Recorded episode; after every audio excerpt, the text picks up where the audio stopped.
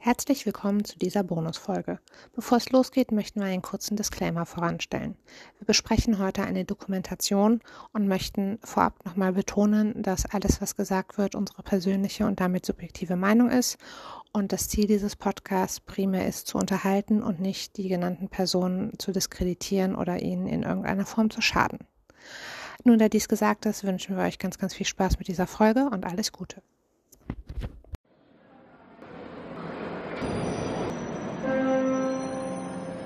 Mind the scent. Mind the scent. Mind the scent. Herzlich willkommen zu Mind the Set, eurem Podcast rund um das Thema Mindset, in dem wir normalerweise das Buch von Dale Carnegie, wie man Freunde gewinnt, besprechen und heute aber eine Sonderfolge haben, in der wir uns mit der Dokumentation über Tony Robbins beziehungsweise eins seiner Seminare befassen. Und mit dabei sind zum einen wieder die liebe Kim, hallo. Dann ich natürlich, ich bin Claudia und dann haben wir noch das, äh, das, das Jefflon. Wichtigste. Ja. Ich muss Jefflon abmelden für heute. Ich muss ihn entschuldigen. Was?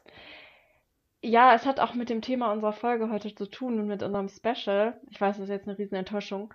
Aber Jefflon Allerdings.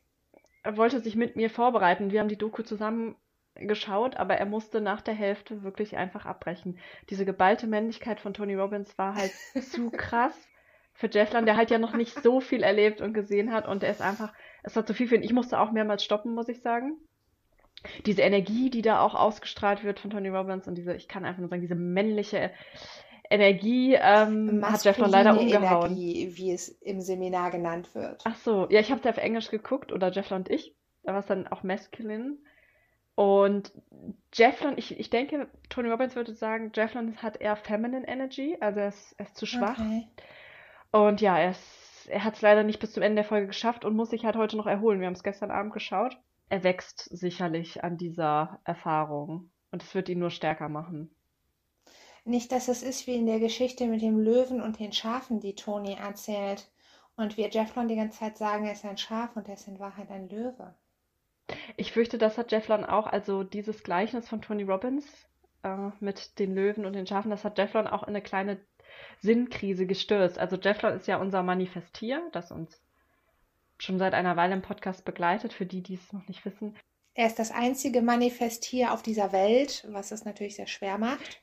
Genau, das ist der Punkt. Also er, er kann sich ja auch nicht so gut vergleichen mit Mm. anderen. Wir ähm, sind ja nun mal auch keine Manifestierer und ähm, ja, vielleicht müssen wir auch noch mal überlegen, was wir Jefflon damit angetan haben. Dass wir äh, ihn vielleicht verweichlicht haben. Ich weiß es nicht, aber wir werden sehen. Weil Tony Robbins sagt ja auch in der Doku, dass everything happens for a reason. Also Hm. die Dinge im Leben, die passieren dir nicht einfach so, they, things don't happen to you, they happen for you, damit du etwas aus den Erfahrungen machst und ich, wir sind schon mittendrin. Also ich wollte eigentlich nur Jefflon entschuldigen, aber ja, es ist, es ist krass gewesen. Okay, jetzt muss ich mal gucken, ob ich mich ausreichend davon erholt kriege, von dieser Nachricht, dass wir jetzt diese Folge weitermachen können. Ja, also es geht um die Doku I Am Not Your Guru über Tony Robbins aus dem Jahr 2004. Sie hat also jetzt fast zehnjähriges. Und ich habe sie zweimal gesehen, einmal auf Englisch vor mehreren Wochen und zur Vorbereitung gestern nochmal auf Deutsch mit meinem Bruder. Und der, also er wusste natürlich, wer Tony Robbins ist. Er hatte ja auch überlegt, ob er zum äh, Festival, über das wir schon mal gesprochen haben, Mhm. geht, weil das ja vielleicht die einzige und letzte Gelegenheit sein könnte, ihn sprechen zu hören. Und er hatte dann relativ zügig in der Doku auch so eine kurze Ernüchterung, Ach, interessant. Das finde ich ja spannend. dass er Tony, also dass sein Bild, was er von Tony Robbins hatte, also gar nicht jetzt bewusst, aber dass er ihn irgendwie als seriöseren Menschen potenziell im Anzug abgespeichert hatte. Hm. Und der ist ja jetzt böse gesagt eher ein muskelbepackter Proll, Wobei, der Entschuldigung. Phrasen von sich gibt. War das eine Reaktion auf meine Worte oder Ich wollte, ähm, ich wollte nur einwerfen, dass Tony Robbins in der Doku einmal ein Hemd anhat, aus dem aber, aber auch, ich dachte, gleich springen die Knöpfe ab. Also, weil er ja, Ja. so, er kann sich ja auch kaum bewegen, weil er so muskelbepackt ist dann in diesen engen Klamotten und ja, also es dann jetzt auch nicht, es hat die Seriosität jetzt nicht verstärkt, aber muss man ihm lassen, er hatte jetzt nicht nur Jogging-Sachen an, also Nein, nein, also das, äh, er ist jetzt nicht wie ein Schlunz rumgelaufen und auch nicht, als ob er gerade aus dem Sportstudio kommt. Ja, und ich zu seiner Verteidigung vielleicht auch, also für Menschen, die sehr athletisch gebaut sind, ist es ja auch schwer, Kleidung zu finden. Mein, meine Eltern waren ja im Ruderclub oder sind ja noch im Ruderclub und ich war ja auch lange Zeit im Ruderclub. Und einer ihrer Freunde, Schrägstrich, sehr, sehr guten Bekannten, der ist zum Beispiel auch einer Jurist und der hat aber auch viel gerudert in seiner Jugend und auch in Richtung Olympia. Und der musste von vornherein, wenn er einen Anzug anziehen musste, konnte der keinen Anzug von der Stange nehmen, weil ihm da einfach nichts gepasst hat. Jetzt als Jurist ist das auch nicht so ein großes Problem, weil er tendenziell ja die Finanzen hat, maßgeschneiderte Anzüge sich dann zu leisten. Aber das, ähm, das ist da, glaube ich, auch schwer. Tony Robbins hat aber tendenziell auch die Finanzen, sich einen maßgeschneiderten Anzug leisten Das zu ist können. Nicht, dass er es muss, Nein, er ist da, glaube ich, nicht so der Typ für. ja, aber man hat, ähm, das kann ich verstehen, dass sein Bruder sagt, er hat sich das vielleicht irgendwie anders vorgestellt vom Auftreten.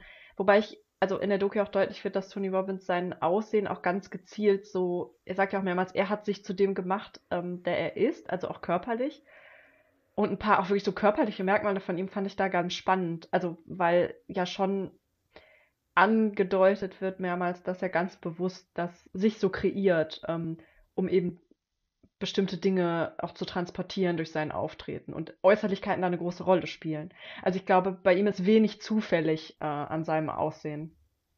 Okay, interessant. Ich habe das jetzt nicht auf sein Äußeres bezogen, wenn er das gesagt hat. Aber mal gucken, wenn wir da gleich ins Detail gehen. Da bin ich ja mal gespannt, ob ich da was total übersehen habe.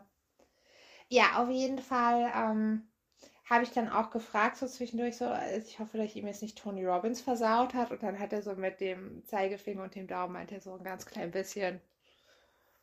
Und das war irgendwie ganz lustig. Und seine Freundin war ja auch da, also nicht Tonys Freundin, sondern die meines Bruders das wäre auch schön.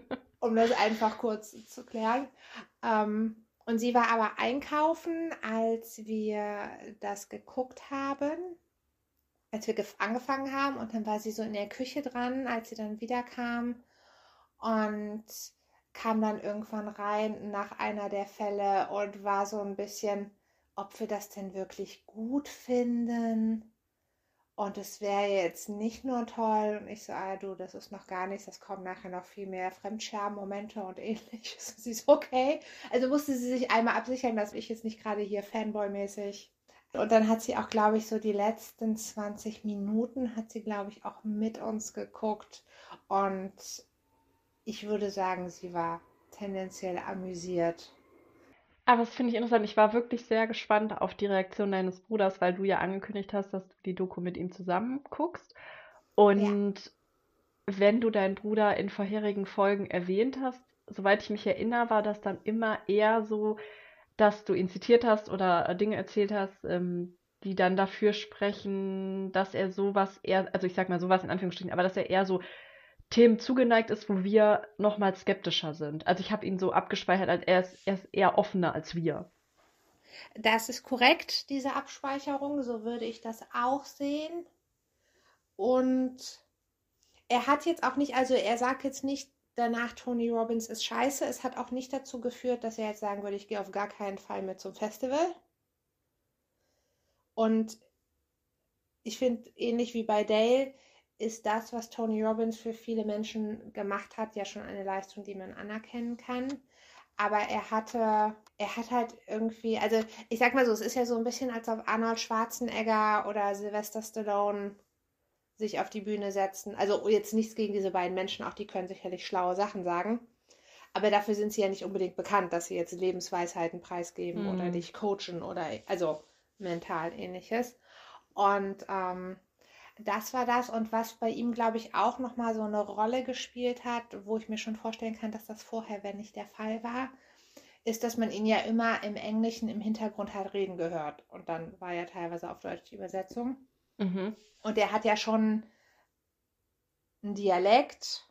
der hat jetzt nicht in, in Oxford Englisch von sich gegeben, was ja schnell distinguierter so. wirkt oder offizieller, Mhm. sondern Also ich habe mir die Stimme, ich muss auch sagen, mein erster Eindruck, als ich angefangen habe, war direkt so Stimme. Ich habe, das ist mein erstes Stichwort. Ich habe nur gedacht, Stimme, Stimme, Stimme, auch so ein Blitz habe ich mir dann Mhm. notiert, aber nicht, ich hab, hätte nicht gedacht, dass er einen Akzent hat. Also ich wusste ja, dass er jetzt eher amerikanisches Englisch spricht. Da habe ich gar nicht so drauf geachtet, sondern die Stimmen, wie er seine Stimme benutzt und wie der ja, Klang ist. Also nicht die, die, ähm, die Sprache, sondern wirklich die Stimme. Und äh, wenn du Lust hast, kann ich da noch ein paar Sachen zu sagen, gerne. so, ja, Ja, gerne. ähm, ob dir das auch so ging oder ob das auch irgendwie mit Vorprägungen von mir zu tun hat. Also ich dachte wirklich sofort, das ist eine ungesunde Stimme.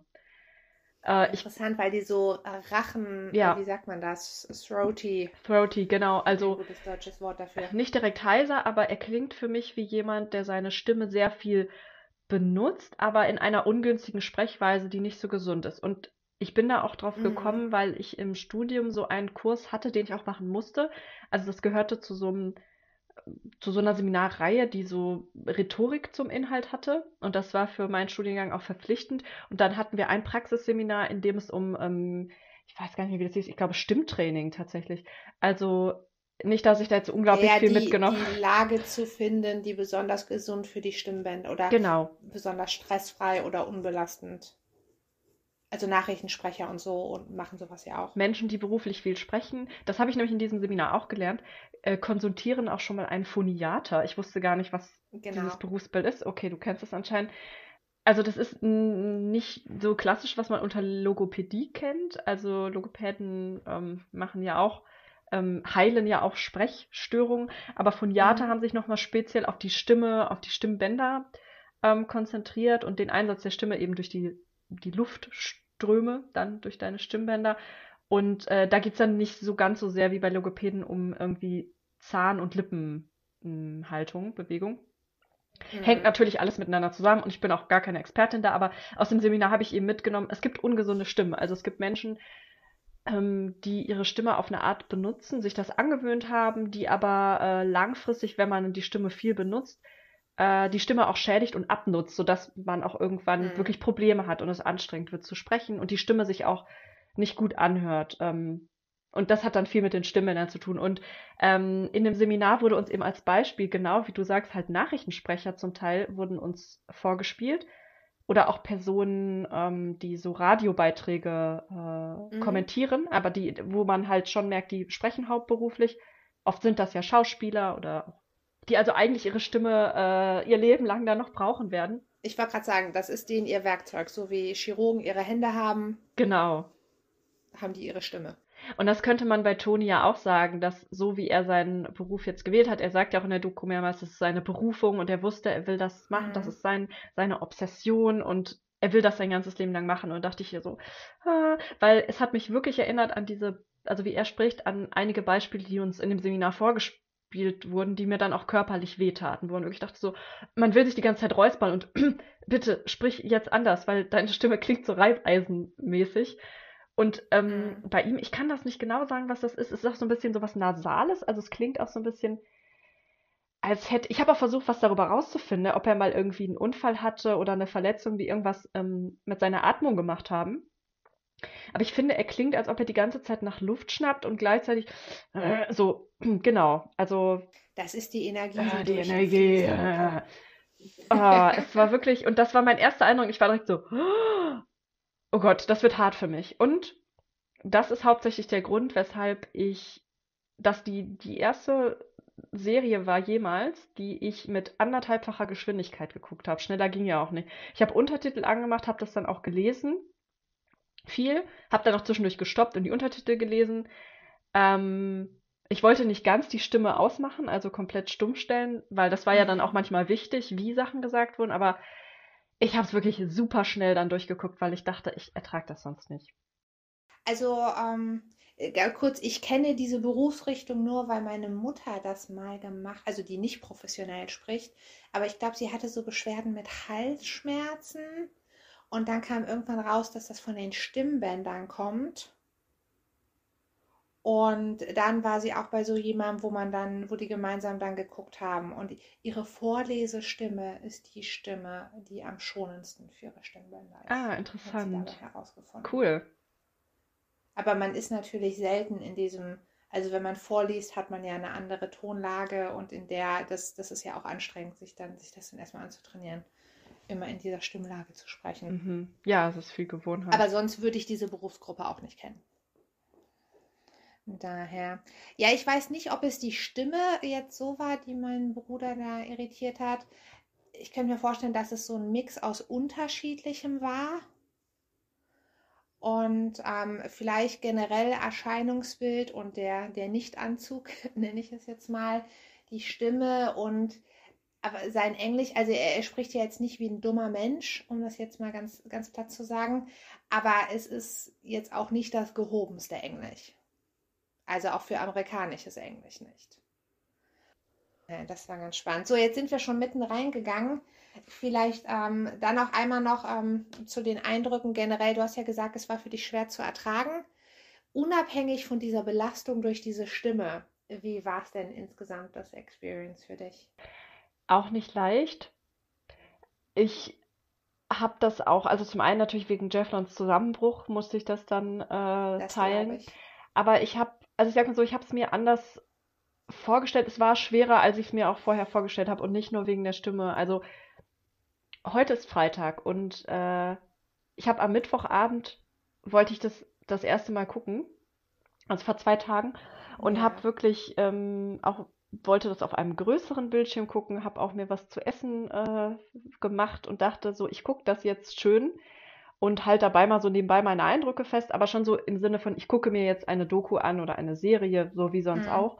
Und so nach zehn Minuten, also ich hatte noch eine andere Person auch dabei, die das begleitend mit mir geguckt hat, war das wirklich so, äh, die Person meinte auch so, ich kann das nicht, ich kann das auf keinen Fall zu Ende gucken. Und ich war dann auch so, ich kann nicht dabei essen. Ähm, ich muss das getrennt machen. Und ich habe dann am äh, Donnerstag, also gestern, dann den zweiten Versuch gestartet. Und dann auch die ersten zehn Minuten hatte ich dann schon. Ähm, und habe so gemerkt, nee, ich muss das wirklich. Also zum einen habe ich es ja dann mit schnellerer Geschwindigkeit gemacht, aber auch wegen Mhm. der Inhalte dachte ich so, es hat mich so vieles dann doch gestresst, was passiert ist und was gesagt wurde inhaltlich, dass es keine Mhm. Genuss-Experience war, so wie auch manchmal zum Beispiel, wir haben ja auch die Lula Rowe-Doku geguckt, die sich ja auch mit nicht nur schönen Themen beschäftigt hat, aber trotzdem war das sowas, da konnte ich mich anders drauf einlassen, weil das auch diesen kritischen Blick hatte. Ich wollte gerade sagen, das war eine Doku-Doku. Und das jetzt war ja so, ähm, Eigentlich ein Backstage-Video für seine Show. Es war auch nicht explizit ein Werbevideo, ähm, aber es war schon so, viele Sachen sind halt unkommentiert gelassen worden, die ich sehr kritisch fand und das hat mich Total. gestresst und aber eine Sache muss ich schon sagen, es gab was, ähm, was ich auch in unserer Folge zum Creator Festival ähm, gemutmaßt habe über Tony Robbins, was sich dann als falsch herausgestellt hat und ihn für mich dann doch in ein etwas positiveres Licht gestellt hat. Bin ich gespannt, ob es das gleiche ist, als was ich jetzt denke. Also es gab eben eine Sache, die mich positiv überrascht hat, aber der Rest war wirklich für Mhm. mich auch inhaltlich schwer zu ertragen. Ich habe mir sehr viel aufgeschrieben und ähm, also es war schon eine kleine Zumutung und ich bin froh, dass es jetzt vorbei ist. Und wie war es bei dir sonst, unabhängig von deinem Bruder? Ähm, also was ganz interessant war, und ich kann noch nicht genau sagen, also mein erstes Guckerlebnis und mein zweites Guckerlebnis gestern waren sehr, sehr unterschiedlich. Und ich kann gar nicht genau sagen, woran es liegt. Und ich war, also als ich das erste Mal gesehen habe, da war das so, ah, okay, ich will mein Netflix-Abo bald wieder beenden. Was willst du denn auf jeden Fall noch gucken vorher? Ah, okay, komm, die Doku, wolltest du doch mal reingucken, wie die ist, guckst du die mal? Und ich kann nicht sagen, ob ich dabei so viel nebenher gemacht habe oder ob ich im anderen Mindset, um mal unseren Lieblingsbegriff zu äh, verwenden, war oder ähnliches oder ob meine Erwartungen soweit so ganz anders waren. Aber ich habe es, es war gestern wesentlich schmerzhafter und unangenehmer und Widerstand in mir, als das beim ersten Mal der Fall ist. Also nach dem ersten Mal, weißt du, ich hatte null, ich dachte so, ah, es war nicht schlimm, es sind natürlich viele Sachen, die einen berühren, Aber es gab halt auch ein paar Sachen, die mich positiv überrascht haben, ein paar Sachen, die ich blödsinnig fand. Und äh, ich hatte, ich dachte mir, ah, das guckst du dann einfach nochmal so weg. Und dann saß ich da mit meinem Bruder und nach einer halben Stunde dachte ich schon, irgendwie hattest du es anders in Erinnerung. Du hast auch nicht so richtig Bock weiter zu gucken. Boah, es ist schon anstrengend. Und ich habe das beim ersten Mal, ich, vielleicht habe ich da auch Pausen gemacht zwischendurch. Also, das kann ich dir alles nicht mehr sagen. Ich weiß nur, beim ersten Mal habe ich jetzt keine negative Erinnerung daran. Also, Sachen, die ich jetzt blöd fand, fand ich da auch blöd, aber ich war halt auch positiv überrascht und es tat mir nichts weh. Und das war ganz anders gestern. Also, wo ich auch gedacht habe, was um alles in der Welt hast du dir nur dabei gedacht, dir das nochmal anzutun? Und uns das anzutun. Ich habe auch gedacht, nicht, warum machen wir das? Weil ich habe auch wirklich gemerkt, dass ich dann angefangen habe, das zu prokrastinieren, so wie ähm, so eine lästige Arbeit einfach. Und ich habe zwischendurch angefangen zu putzen und Sachen zu machen, damit ich diese Doku nicht gucken muss, damit ich das, also quasi den zweiten Teil länger rausschieben kann. Und ich musste mich auch so richtig selbst motivieren. Ich habe mir dann so ein leckeres Getränk geholt, keine Cola diesmal, sondern Ginger Ale. Und habe dann wirklich auch so, ich mache mir das jetzt erstmal hier mit Eiswürfeln, ich mache mir jetzt was ganz Besonderes, ähm, um mich dafür zu belohnen und mich irgendwie zu motivieren, das jetzt weiter zu gucken. Und habe dann, wie gesagt, also natürlich die Geschwindigkeit erhöht, aber auch immer unten geguckt, oh, noch 45 Minuten, wie soll ich das aushalten noch weiter? Ja, also ich hatte ja null Prokrastination, weil ich gedacht habe, also ich, ich war ja mit positiv ich, oder ohne Sorge da reingegangen. Insofern war der Fall dann auch, äh, hat es mich dann sehr unerwartet getroffen, dass ich dann währenddessen dachte, boah, es war schon schlimm. Und dann habe ich die ganze Zeit überlegt, liegt das daran, dass du dir jetzt, dass du das nicht so an dir vorbeirieseln lässt, sondern dir Notizen dazu machst und Sachen nochmal anders betrachtest? Ich, ich weiß es nicht, aber es war, ähm, ich kann wohl nachvollziehen, wie es dir äh, gestern erging. Ja, womit sollen wir denn anfangen, um das irgendwie rüberzubringen? Also inhaltlich. Also ich würde gerne mit so ein bisschen Housekeeping in Anführungszeichen zu dieser Doku anfangen. Also erstmal, was wir schon gesagt haben und das hat mein Bruder auch nochmal angemerkt schon danach, dass er sich irgendwie bei einer Doku ein bisschen was anderes vorgestellt hatte weil es ja irgendwie keine richtige Doku ist. Du meinst, ist. weil es nicht und das auch kritisch eingeordnet wird oder durch noch andere Experten irgendwie zu Wort kommen, oder? Ich weiß gar nicht, ob es kritisch sein muss, aber es war ja im Prinzip wie so ein Mitschnitt. Also als Beispiel, ich war ja auf dem Kreuzfahrtschiff zum Urlaub und man kann sich einen Film, der entsteht, während dieser Urlaub vonstatten geht, am Ende kaufen.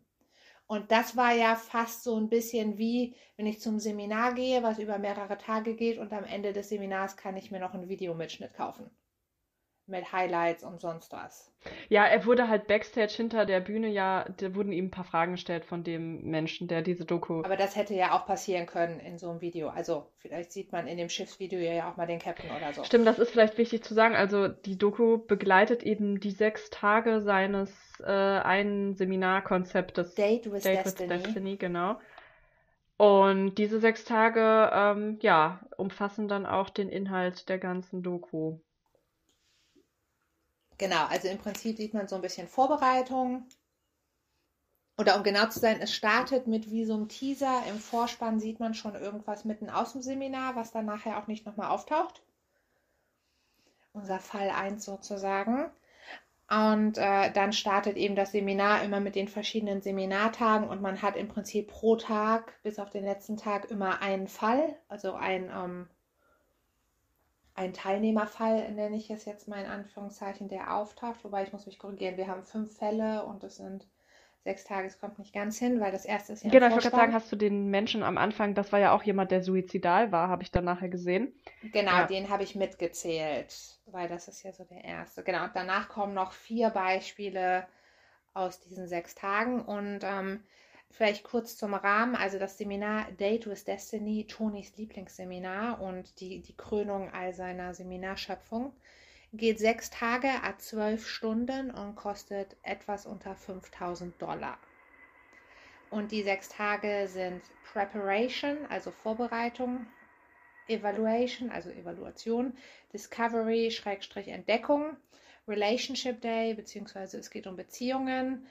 Ähm, da weiß ich gerade den englischen Verwandlung. Transform Ich glaube, das heißt nicht Transformation. Change, sondern genau, Transformation, Verwandlung. Und zum Schluss ist dann Integration. Der sechste Tag ist der Tag des Schicksals. Und da geht es um die Integration alles Vorangegangenen. Und was ich erstmal schon spannend fand, war, da habe ich mir auch ein paar Notizen zu gemacht. Also sechs Tage a zwölf Stunden ist ja schon eine Hausnummer. Ist sehr intensiv, ja. Wenn, äh, genau, also äh, bei meinen Seminaren gucke ich zum Beispiel, gerade wenn es um Leute gibt, die normalerweise nicht mehrere Stunden auf einem Stuhl verbringen, dass wir spätestens alle eineinhalb bis zwei Stunden, idealerweise jede Stunde eine kurze Pause machen. Wobei die ja schon immer auch interaktive Phasen hatten. Also der Hauptseminarraum in Anführungsstrichen ist ja eine Bühne, auf der Tony Robbins dann rumturnt und Sachen und manchmal geht aber auch durchs Publikum und schreit irgendwie ins Mikrofon und die Leute haben zwar Stühle, aber die stehen ja unheimlich oft auf, weil sie ja noch immer so begeistert sind oder ich weiß nicht, irgendwie von ihm ja auch manchmal aufgefordert werden. Und ähm, zwischendurch gibt es ja dann auch so Einheiten. Ich glaube, das ist doch auch am ersten Tag Preparation. Ja, ja, so Einzelübungen und Gruppenübungen. Aber auch, was ich so typisch finde, was ich ganz oft in solchen Veranstaltungen auch von Multilevel-Marketing-Unternehmen sehe, ist, dass es am Anfang so eine Aufwärmphase gibt, wo die Leute richtig turnen. Und da Ja. gab es bei Tony Robbins jetzt auch, die waren ja irgendwie, die ganze Bühne war am Anfang voll mit Animateuren. Also bevor Robbins überhaupt auf die Bühne Ja, die kam. sind in den Pausen wahrscheinlich Also deswegen, die. Leute werden schon äh, auch angehalten, sich dann zu bewegen. Genau, ich habe mir auch geschrieben, es ist ein bisschen wie bei einer Talkshow, wo man ja auch wesentlich vorher anreisen muss. Also so Live-Talkshows, wenn man da mal Gast sein will und dann kriegt man ja auch vorher noch Alkohol angeboten und wird in Stimmung Also gebracht. ich kenne das so, ja jetzt zwar nicht was. bei Talkshows, aber bei anderen Aufnahmen, ähm, dass einem auch sehr deutlich vorher gesagt wird, wann man klatschen soll. Und wenn es nicht laut genug war, so, wir machen das nochmal, Genau, ihr müsst noch mal all lauter sowas. klatschen. Das wissen wir ja Genau. jetzt ja auch nicht, wie der Schnitt war, ähm, auf manche Sachen. Aber ich, ich weiß nicht, ja. Aber ich glaube, wenn das nicht laut genug war, hat Toni gesagt, ich höre euch nicht, das machen wir nochmal. Ähm, zum Thema Ich höre euch nicht, äh, fand ich lustig, dass Tony Robbins am Anfang in der Einführung auch sagt, ja, also auch sagen will, was ist das hier für eine Art von Seminar? Und dann wertet er ja auch andere Seminare ab oder andere Veranstaltungen, die auch Ja. äh, vielleicht um das Thema Mindset gehen und nennt als Negativbeispiele, ja, wir, hier ist, ist kein Positive Thinking Seminar, ähm, wir werden ja auch nicht chanten. Was falsch ist. Eben, und dann ist mir im Laufe dieser Doku, habe ich fünf mindestens Stellen markiert, wenn ich dachte, okay, ihr habt jetzt doch gechantet, weil, wie du sagst, er macht es nämlich ganz oft, dass er so ins Publikum schreit, und wer möchte das machen? Und dann, schrei- und dann sag I, und dann schreien alle I im Chor. Und es gibt noch so ein paar andere Stichworte, die die dann immer im Chor schreien müssen. Und Ja, letztendlich ist Chanten ja auch, ähm, da geht es ja darum, dass man Mantras Mhm. wiederholt. ja. Und nichts anderes macht er ja auch, nur er nennt es nicht Chanten. Ich weiß, es war übrigens total lustig, weil immer, wenn die Ei gesagt haben, musste ich immer an Piraten denken, die ja Ei, also AY denken und nicht an AI. Und es war mega lustig, also für mich so. Aber das war doch auch so gemeint.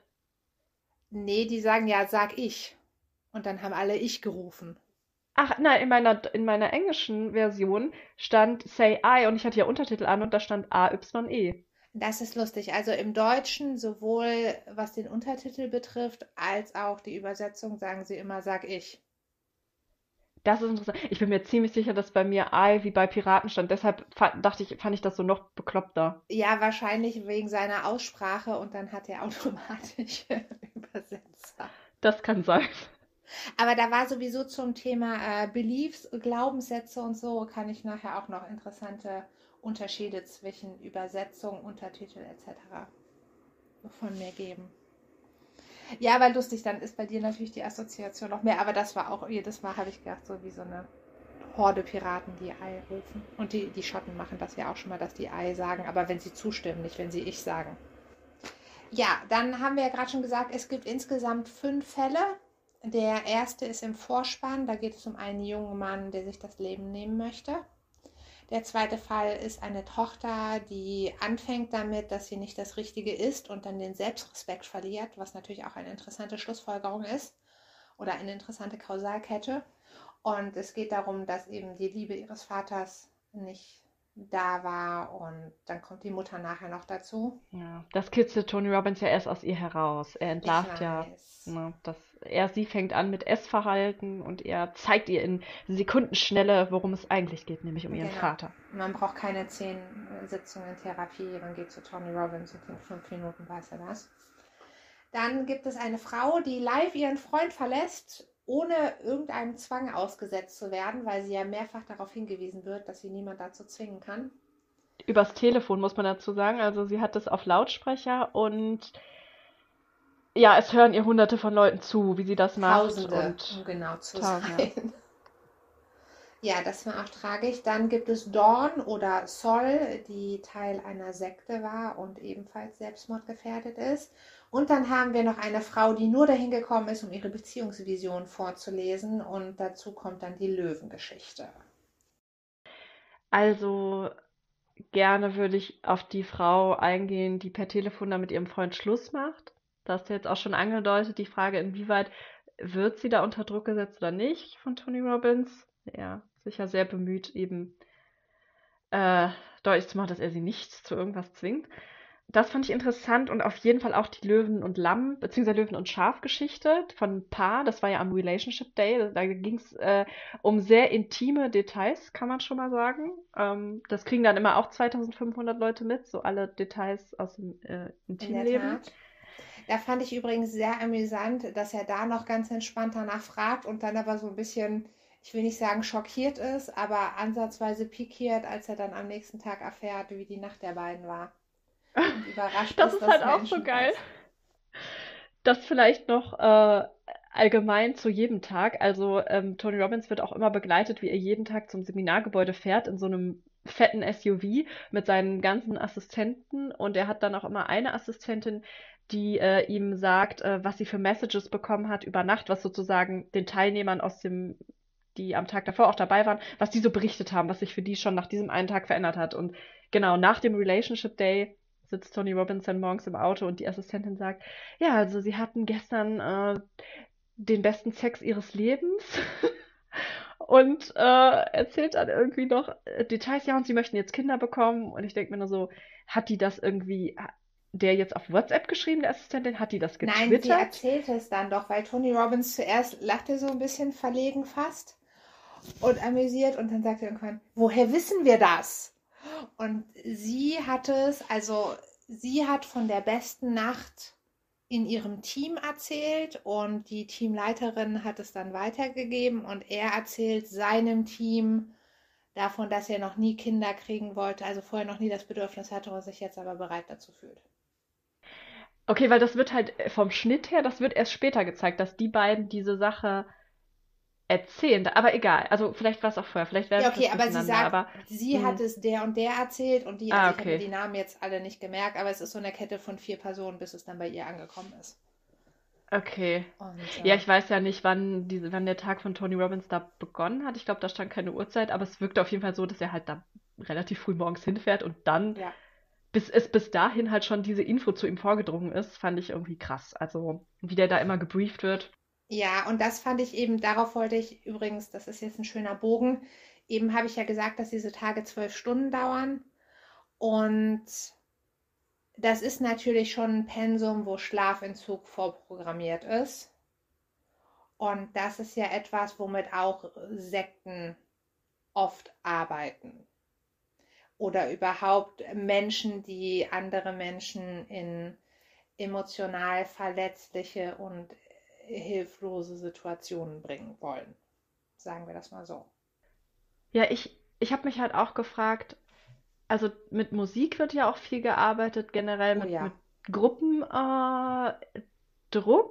Äh. Jetzt gar nicht negativ gemeint, sondern einfach äh, Ja, mit Accountability. Accountability, genau, Verbindlichkeit, ähm, dass man immer gegenüber anderen Menschen Rechenschaft ablegen muss während dieser sechs Tage, was man macht und ständig, also man auch fast nie alleine ist. Genau. Das wollte ich nämlich noch dazu sagen. Die zwölf Stunden Programm bedeuten ja noch nicht, dass man die anderen zwölf Stunden alleine ist. Dann würde ich sagen, ist das ja noch relativ viel. Aber es sind ja alle im Hotel, es gibt noch Teams. Also gefühlt sind die Leute nur, wenn sie in ihr Zimmer gehen, um zu schlafen oder vielleicht noch, wenn sie auf Toilette gehen, alleine. Und sonst sind aber immer Teams, andere Leute oder sonst wie um sie herum. Ja. Also vielleicht könnt, könntest du noch was zu den Teams erklären. Ja. Das ist vielleicht ganz interessant, ähm, weil von den Beispielen wäre ich wirklich, also würde ich unbedingt eben über die zwei sprechen gerne, die ich gerade genannt habe und darüber hinaus optional. Okay, soll ich dann jetzt direkt auf die Methoden eingehen oder wollen wir kurz noch allgemein was zu, zu Toni sagen?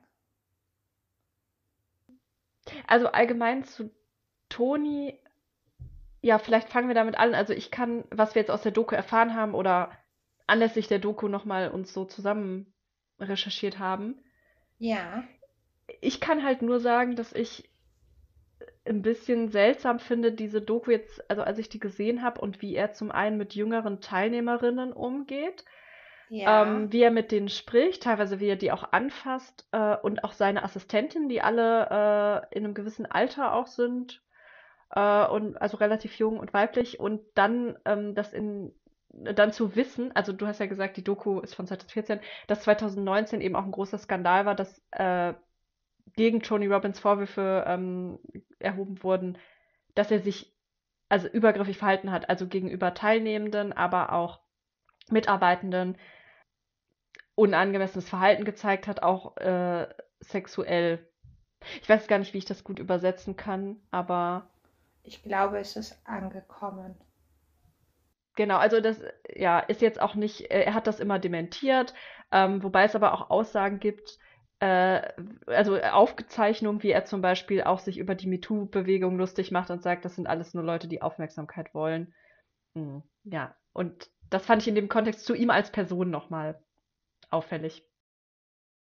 Ja, also vielleicht allgemein, er ist 1960 geboren, ist äh, am 29. Februar, hatte also vor kurzem noch Geburtstag und ist jetzt 63 und hat ja ursprünglich angefangen mit Gesundheit und Fitness und wird da auch immer schon mal umstritten betrachtet, weil er irgendwelche Grassamen oder sowas, die besonders die Energie im Körper beeinflussen sollen oder so. Dafür hat er wohl viel Werbung gemacht, hat dazu auch Seminare gegeben. Und das wird halt immer schon mal umstritten betrachtet. Und danach ist er dann ja in Richtung NLP gegangen und hat da viel auch mit John Grinder, was einer der Begründer von NLP ist, äh, gemacht und bei ihm Kurse und hat dann da ja auch seinen Bestseller zum Thema Erfolg und NLP verfasst, wo er immer auf neuroassoziative Konditionierung eingeht. Ein Begriff, der so wissenschaftlich, glaube ich, nicht existiert. Soweit ich weiß, auch nicht. Und Tony Robbins bezeichnet sich selbst ja auch als Practical Psychologist, also als praktischen Ja, Psychologen. da habe ich mir auch ganz viel zu notiert. Also es ist auch kein, keine äh, Ausbildung oder kein Studium, Genau, also er sondern er ist ist ja grundsätzlich komplett unqualifiziert, könnte man jetzt mal als sagen. Er Psychologe, paar ja.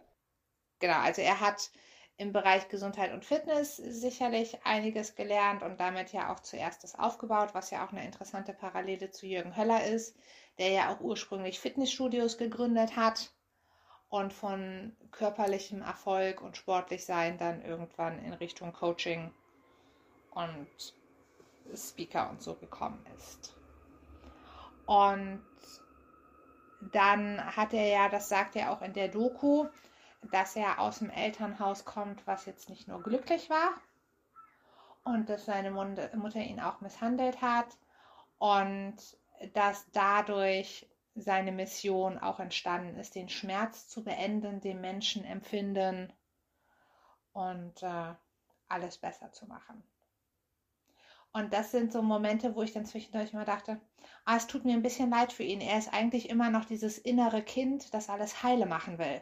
Denn das ist ja so eine typische Sache des, des, des Kindes in einem, dass man eben alles heile und gut machen will. Und im Endeffekt tut er das ja auch. Also aus seiner Perspektive. Ob das dann so ist, sei jetzt dahingestellt. Da, da war ich dann immer ein bisschen in meiner Empathie. Und nicht in meinem bösen Ich. Aber ähm, ja, abgesehen davon, dass er Kurse von minimal oder gar nicht zertifizierten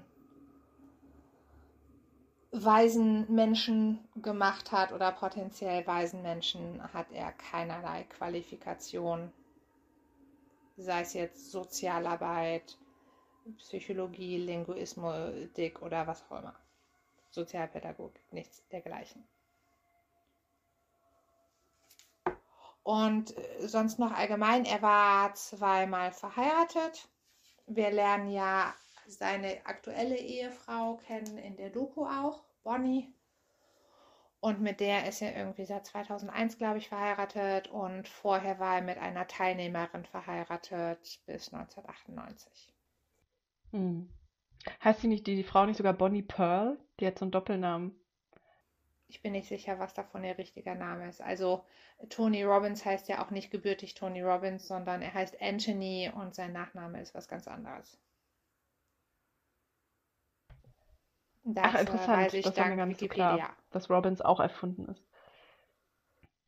Ja, also er hat sich halt als Person so auch geschaffen. Also er hat dieses, ähm, diese Stage-Persona, also dann nicht nur körperlich und stimmlich und inhaltlich, sondern auch Genau. durch seinen Namen Er hat sozusagen neu kreiert.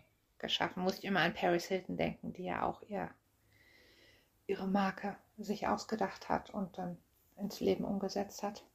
Ja, das ist ja an sich auch nicht verwerflich, wenn man sagt, ich mache mich selbst zur Nein, Marke. Auch Musiker machen das ja. Genau, dass die Persönlichkeit da mitspielt. Aber Tony Robbins hat ja dann auch Auswirkungen auf viele, viele andere Menschen, die seine Seminare besuchen und die Bücher lesen. Und das ist ja das, weshalb wir uns auch für ihn interessieren.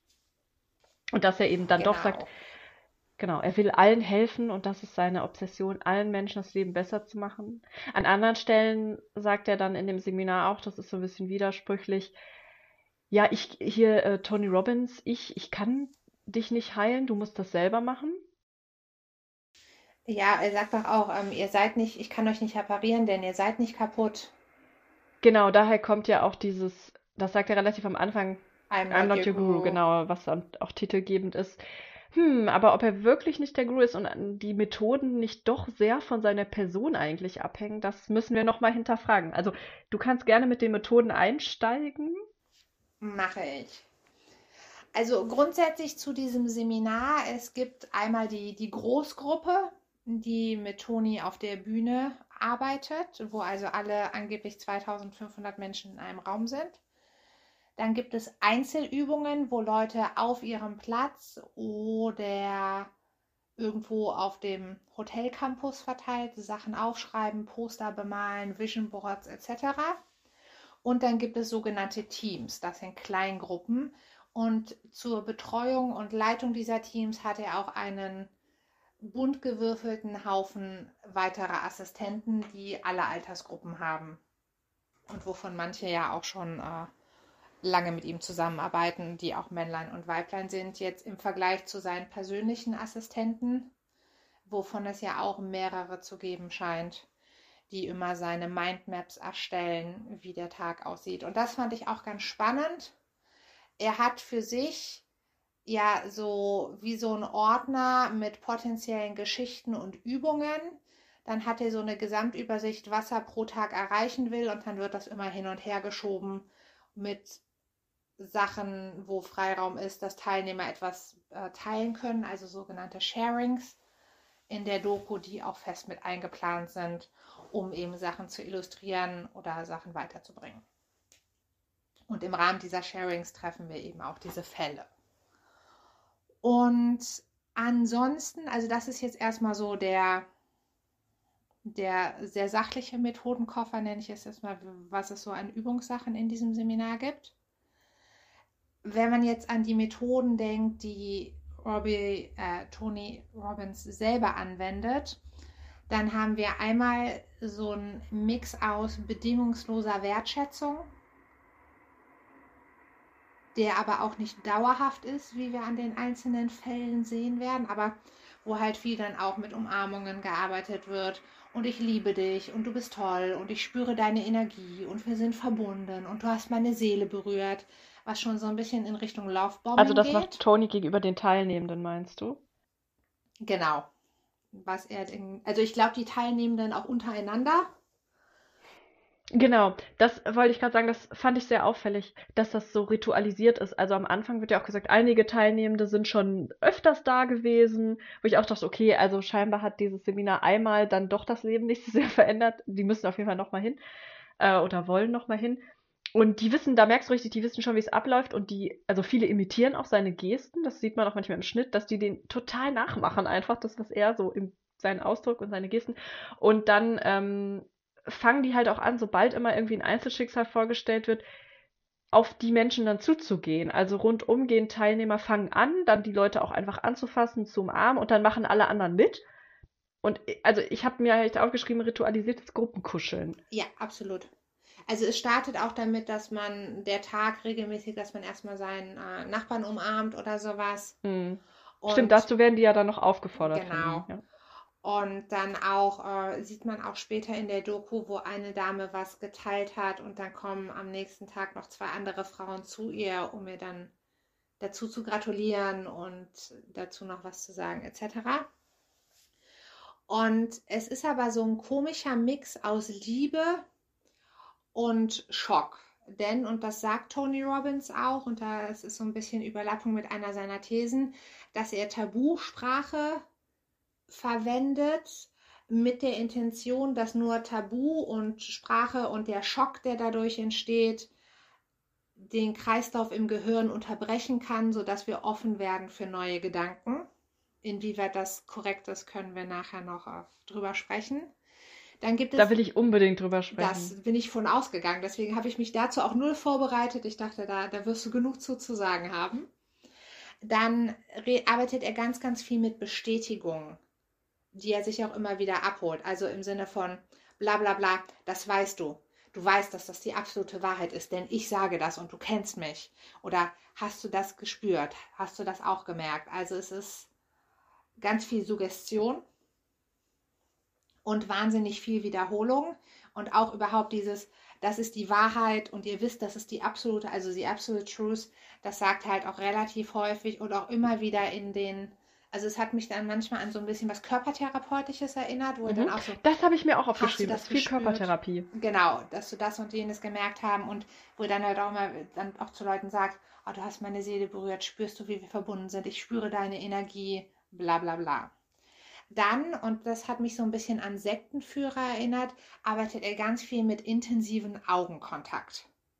Also, dass du so richtig eher kniegemäßig schon in der Intimszone von jemandem steht und dann auch noch mit ganz viel Augenkontakt arbeitet, wenn er gerade, also was ja einerseits gut ist, da das ja auch ein Zeichen von gutem Zuhören sein kann, wenn eine Person was erzählt, aber es hat halt auch manchmal schon was, was sehr intensiv konfrontierend ist. Dann redet er wahnsinnig schnell zwischendurch, aber das macht er auch in Interviews, nicht nur in, äh, in der Doku und in seinem Seminar. Dann macht er ganz, ganz viele Ankündigungen zwischendurch. Das hatten wir ja auch schon mit, ja, das hier ist besser als andere Seminare, das ist intensiver, spürt ihr die Energie, ihr kommt aufs neue Level, bla bla bla. Es geht ganz viel um Energie, das ist ja auch so dieses Pseudophysikalische. Boah, ja. Also ja. manchmal geht das auch in die Richtung Manifestation, aber er benutzt, er sagt jetzt nicht Quanten, aber er benutzt sehr viel den Energiebegriff und erklärt damit halt alles Mögliche. Und es kommt ständig, man könnte ein Trinkspiel daraus machen, wie oft das Wort Energie fällt. Genau, genau. Genau, und dann immer wieder sein, sag ich, oder wollt ihr das auch? Und dann wird gerufen. Dann ähm, macht er ganz auch. kurz, ja.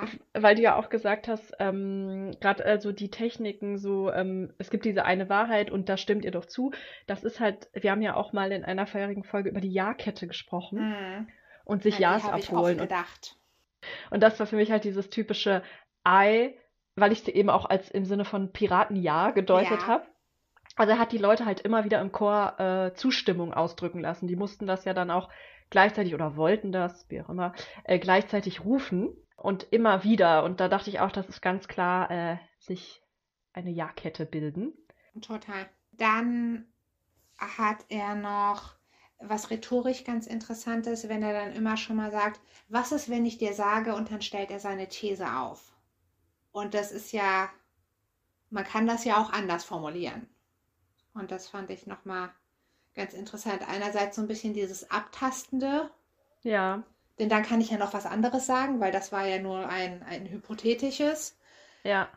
Oder um konfrontative Sätze ein bisschen zu einzuweichen.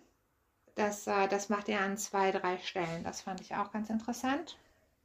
Ja, viele äh, Fragen oder Behauptungen, die er aufstellt, wenn er noch nicht genau weiß, was hinter den Teilnehmern steckt, da habe ich auch gemerkt, die können, die formuliert er bewusst so, dass man in beide Richtungen weitermachen Genau. kann. Egal was die Antwort ist, kann er sagen, ja, genau, das wusste ich, weil. Das ist auch bei diesem Mann so, der angeblich eine feminine Energie hat und den Mhm. fragt er dann, äh, war dein Vater äh, feminine oder masculine guy? Genau. Und aus der Antwort äh, hörst du dann halt, dass egal was er gesagt hätte, die Antwort ist halt dann, dass, dass Tony Robbins sagt, ja, dein Vater hat dir halt nicht erlaubt, männlich zu sein. Entweder Genau. weil er selbst unterdrückt wurde oder weil er selbst zu männlich war. Und da hat man richtig gedacht, das ist so klassisch diese, ähm, es ist nicht falsifizierbar, das ist so der klassische Zugang, ja. Genau, und das passiert halt an ein paar Stellen, dass er das macht. Und dann habe ich nur noch, ähm, das fällt jetzt nur noch so halb unter Methoden. Aber es ist halt ganz viel inszeniert, immer mit Musik, was dann unterlegt wird. Wenn dann einer einen Durchbruch erreicht hat, dann schwillt die Musik auch noch an, wie im schlechten Film. Und dann hängen über, überall so Banner im Raum auf. Und da konnte ich, war aber selten genug die Kamera ausreichend drauf, dass ich alles lesen konnte. Aber auf einem stand immer ganz äh, Frustration und irgendwann stand dann The Victory is near, also der Sieg ist nahe. Und ich kann leider nicht sicher sagen, ob sie den Frustrationsbanner ausgetauscht haben am vorletzten Tag gegen den der Sieg ist nahe oder ob die beide da schon die ganze Zeit hingen und sie sonst immer, immer nur den einen oder mal den anderen gezeigt haben. Aber das fand ich auch noch ganz spannend. Vor allem, wenn sie ihn tatsächlich gewechselt, also wenn es einen Banner pro Tag sozusagen gibt. Ja, das ist mir gar nicht so aufgefallen, dass das gewechselt hat. Das ist ja interessant. Yeah. Nur bei der Musik fand ich spannend, dass da so viele Leute an diesen Mischpulten saßen. Also der hat ja eine eigene Absolut. Veranstaltungstechnik und man hat immer wieder gesehen, da sind äh, drei, vier Leute nur damit beschäftigt, die Musik passend äh, zu den Schicksalen, die vorgestellt werden, dann so abzumischen. Es ist ein bisschen wie bei Reality TV, wo die Producer unten im Raum sind und so ein paar im Hintergrund die ganze Zeit nur gucken, welche Kameraeinstellungen machen wir, wann, wie, wo. Wann brauchen wir die Musik, wann senken wir das Licht, etc. Ja, das war alles, was ich mir zu den Methoden aufge... Also, und ich hatte mir noch aufgeschrieben, es ist auch ein bisschen wie so eine gigantische Selbsthilfegruppe. Und was jetzt auch nochmal spannend gewesen wäre, wenn man mehr von den Teams gesehen hätte, die ja eher so aus so 10 bis 15 Menschen bestehen. Wenn ich das äh, richtig Ja, grob gezählt habe bei den Teams. Und da wäre es natürlich nochmal spannend, denn ich sag mal so, in so einer Gruppengröße kann man natürlich auch viel intensiver nochmal arbeiten. Oder ob das nur so Accountability Buddies sein sollen, die einen irgendwie auf dem richtigen Pfad helfen währenddessen. Und was noch, ähm, was ich äh, übrigens auch vergessen habe, ganz am Anfang, also das wird auch nicht ganz deutlich, also mir zumindest nicht in der Doku, ob die Menschen am Anfang irgendeinen gigantischen Fragebogen ausfüllen oder ob das immer mal zwischendurch ist. Aber es gibt ja irgendwie Fragebögen oder Antworten zu bestimmten Fragen von jedem Teilnehmer. Ja, die ja auch von allen Teamleuten gelesen werden müssen, um zu gucken, ob da irgendwelche Red Flags sind, also Alarmglocken oder ja, vor allem, also das wird ja genau, das wird ja auch unter dem Aspekt äh, erwähnt, dass die vorher die Leute, die äh, suizidal sind, wobei er dann ja nachher nochmal explizit fragt, wer ist hier im Raum suizidal, aber dass es halt darum geht, genau, Leute, die so besondere Probleme haben, so zu screenen, frühzeitig zu erkennen und dann auch zu verhindern, so habe ich es verstanden, dass die dann ähm, im Seminar äh, zusammenbrechen oder dann Reaktionen haben, äh, die dann Also, da nicht eine abgefangen extra werden können. Betreuung von erfahrenen Teamleitern oder sowas bekommen. So habe ich es verstanden. Genau. Und das war der Punkt, der mich dann doch positiv überrascht hat, weil ich ja Ja, auch immer auch. gesagt habe, Tony Robbins, das ist unverantwortlich, was der macht. Der zieht Leute an, die allein schon wegen der Masse, ne, die da kommt, da sind auf jeden Fall Leute dabei, die Probleme haben, ähm, die e- ernster sind und die wirklich eine andere Art von Hilfe benötigen. Und das fand ich cool, dass er das erkannt hat oder sich dessen bewusst ist und dann doch so viele Manpower da reinsetzt, die Leute dann zu betreuen, wobei wir auch nicht wissen, ob das nur für die Doku so geschnitten wurde, dass die, ob die immer so intensiv betreut werden. Ähm, Also wir wissen ja auch gar nicht, wie intensiv sie tatsächlich betreut werden. Wir wissen, dass er sagt, wir müssen all diese Dinger lesen um herauszufinden, wer besondere Aufmerksamkeit braucht, damit nichts passiert. Aber was tatsächlich, also das ist ja auch okay, dass sie das jetzt nicht gefilmt haben. Aber was das tatsächlich beinhaltet, ob da ein Therapeut oder ein Notfallseelsorger oder irgendwie mit sowas noch parat steht, das wissen wir ja alles nicht. Wir wissen nicht zu den Qualifikationen von diesen Teamleitern, das, was ja auch noch mal mehrere 20, 30, 40 Leute sind. Das wissen wir ja alles nicht. Er sagt nur an einer Stelle bei dem Schicksal der Frau, die in der Sekte aufgewachsen ist und da auch sexuell missbraucht wurde, die ähm, meldet sich ja, als er dann so in die Runde fragt, ja, wer ist suicidal hier?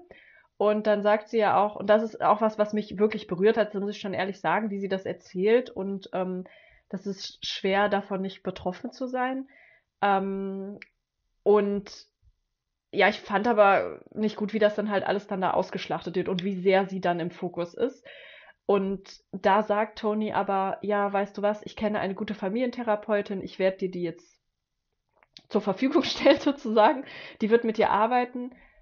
Und gleichzeitig sagt er aber auch, bevor die irgendwie Zeit hatte, mal in Ruhe darüber nachzudenken, was sie jetzt will, auch so, und du wirst ein Coaching von mir bekommen, damit auch du Leute coachen kannst, die irgendwie äh, Hilfe brauchen, so. Und das alles auf einmal. Und das, das hat das dann schon wieder bei mir auch so, da wurde ich dann sass. Oder das fand ich sass. Äh, dass sie dann sozusagen direkt Toni-Nachfolgerin werden soll, anstatt einfach zu sagen, okay, sie macht jetzt erstmal ihre Therapie zu Ende und guckt, guckt mal, so, wie kommt sie klar, ähm, bevor sie wieder auf eine Bühne gezerrt wird. Ja, ähm, also wir wissen ja nicht, wie verpflichtend das dann schon ist oder ob sie das vielleicht auch selber will. Ähm, was ich ganz interessant fand, er sagt ja dann eine gute Familientherapeutin und beste Strategin der Welt oder sowas. Also er hat ihm noch irgendwas hinzugefügt, wo ich dachte, okay, das ist jetzt wie, dass Kim die weiseste Person ist auf der Welt. Also alles relativ. Und er sagt auch den Namen und ich habe versucht, diese Person im Internet zu finden. Das ist mir aber nicht gelungen. Weil ich mich nämlich noch gefragt habe, ist das eine echte Therapeutin oder ist das irgendjemand? Weil es klingt ja kurz so, als ob das die Therapeutin von Toni gewesen wäre, weil er auch sagt, er hätte von ihr so viel gelernt. Das kann sein. Genau, also ich, mir ist nur hängen geblieben, Familientherapeutin. Ja. Und das äh, fand ich so ein bisschen spannend. Oder ob er jetzt, ich, ich sage das jetzt mal sehr böse, angenommen, ich bin jetzt in einer Sekte und jetzt identifiziere ich dich als jemanden, der da ein, ein loyaler Follower werden könnte und du bist gerade emotional in einer verwundbaren Situation und jetzt schicke ich dich mit guten Intentionen in Anführungszeichen zu meinem Sektenführer, damit du dann mein zweites Ich wirst.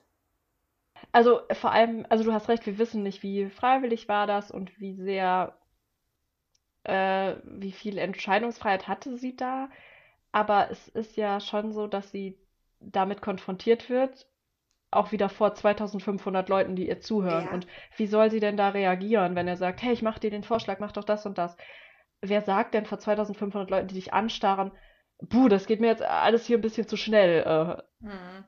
das ist genau wie mit dem anderen suizidalen Menschen, der ganz am Anfang im Vorspann ist. Ja, Auch komplette Überrumpelungstaktik, das kann man vielleicht noch zu den Techniken. Ja. ja, das wollte ich eh fragen, ob du dem noch was hinzuzufügen hast. Äh, wir wollten ja eh noch über die Tabu-Language sprechen, die er ja als Science Ja. bezeichnet, wo ich so dachte, ich, mir Genau, nicht warte, bekannt. ich habe auch irgendwo sein exaktes Zitat. Wir Tabuwörter, um das Rauschen in den Köpfen zu unterbrechen, sagt er im Deutschen. Und er spricht später davon, dass Wichtige ist, dass man Routinen bildet, um diese neuen Erkenntnisse im Nervensystem zu verankern. Wozu sie auch eine interessante Meditation machen. Ach ja, stimmt. Wie die pumpen was aus dem Universum. So ungefähr. So sagt er das nicht, aber Aber lustigerweise, das ist, ähm, ich sehe das wirklich bei super vielen äh, aktuellen Coaches, in die man so Einblick bekommt und Speakern und unter anderem Laura Marlina Seiler, die sehr erfolgreich ist und auch hauptsächlich davon lebt, solche Events zu machen, ähm, die aber mehr so in Richtung Posi Positive Thinking und Chanten dann, glaube ich, gehen. Ähm, die hat das aber auch, das habe ich auch in einem Auszug gesehen, die machen genau die gleichen Bewegungen wie bei Tony Robbins, dass die halt so äh, diese Armbewegung machen, genau das gleiche und halt ähm, dabei an schöne Sachen denken und es geht darum, sich dann auch positive Energie zu ziehen. Und sie sagt dann immer, wir pumpen uns das aus dem Universum oder so ähnlich. Ich mache höchstens ein bisschen progressive Muskelentspannung in meinen Seminaren und den Übungen. Vielleicht sollte ich mir das auch mal neu zulegen. Ich weiß nicht.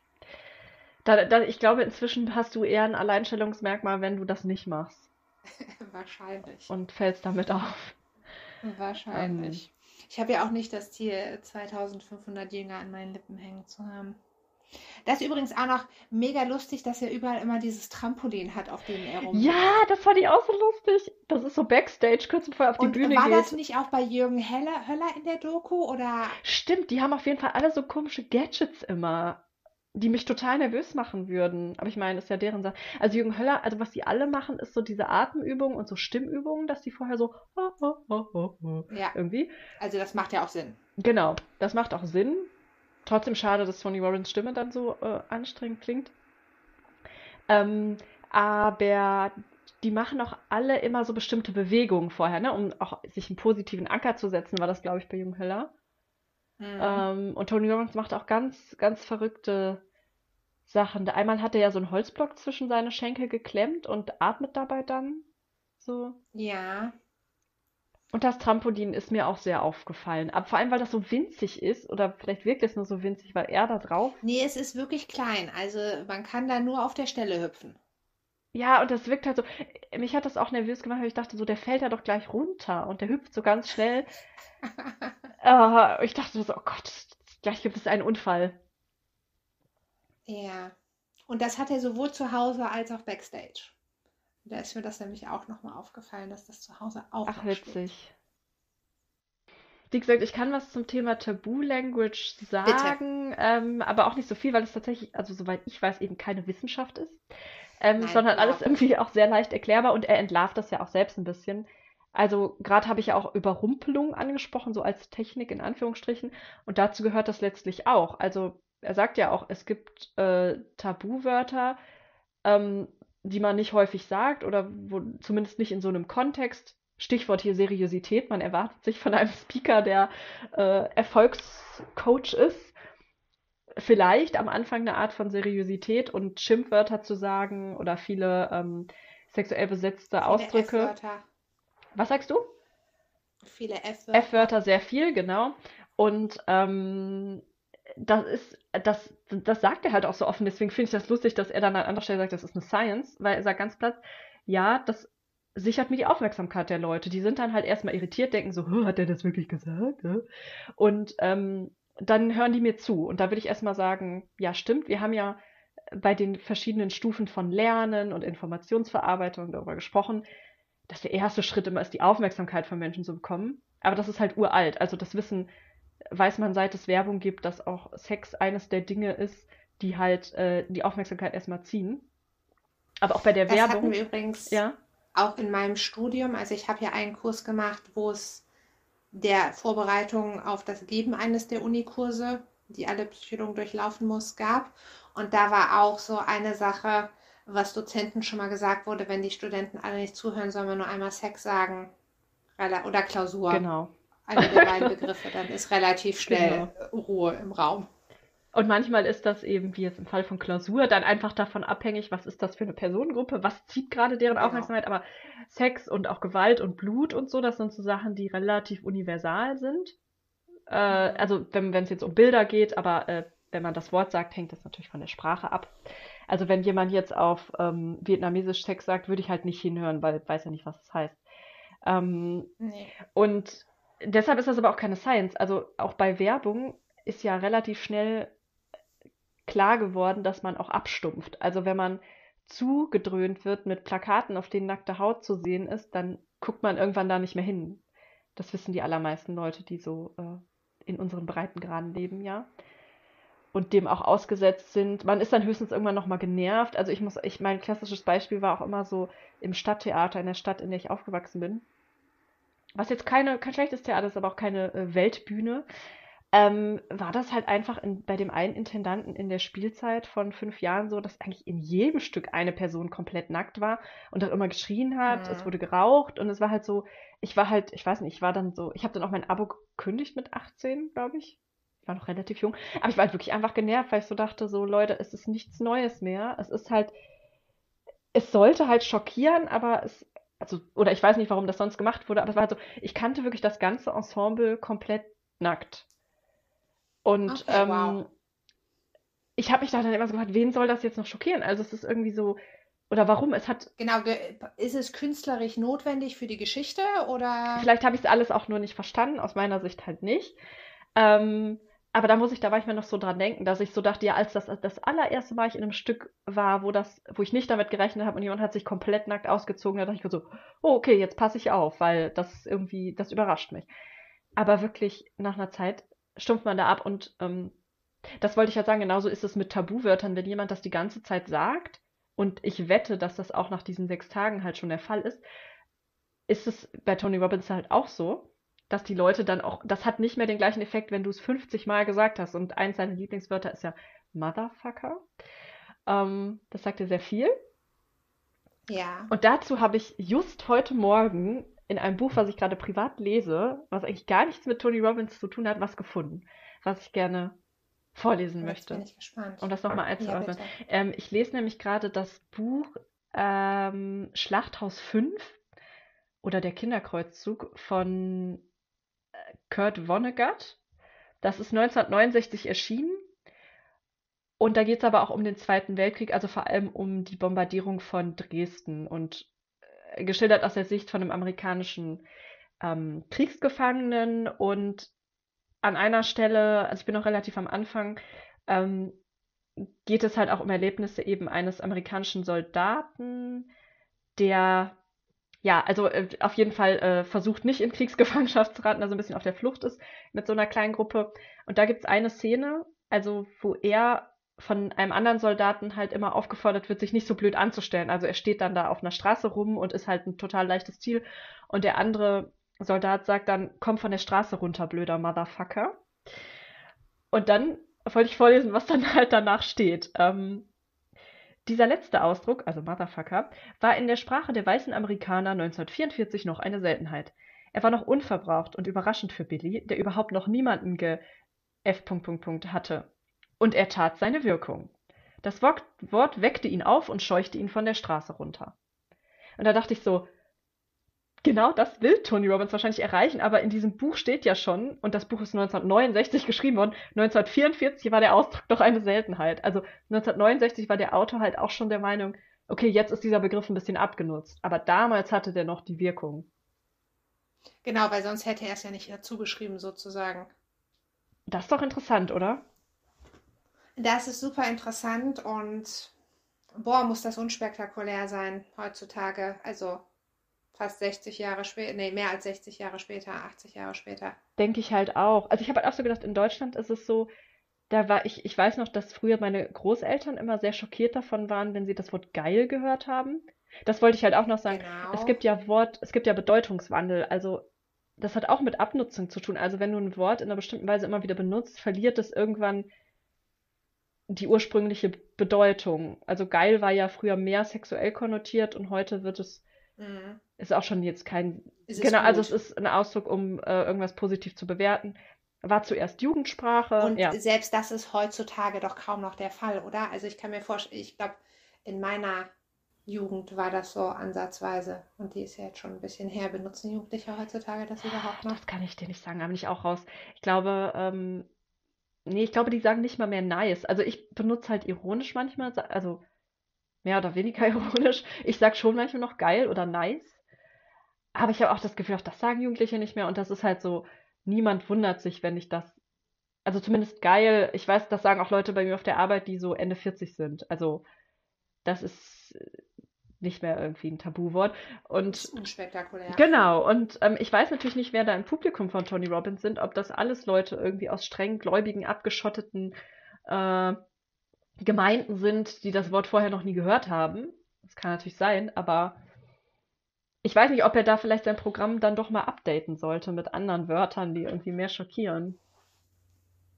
Also es gibt, das fand ich ganz interessant, das war mir beim ersten Gucken gar nicht so aufgefallen, entweder während oder nachdem er über die Tabusprache spricht, sieht man auch so ein paar Gesichter von Leuten, die dann entsetzt oder peinlich berührt gucken. Wobei natürlich null bekannt ist, ob das in irgendeinem Zusammenhang mit Wörtern, die er in dem Moment gerade verwendet ist. Denn das ist ja so ein Voice-Over.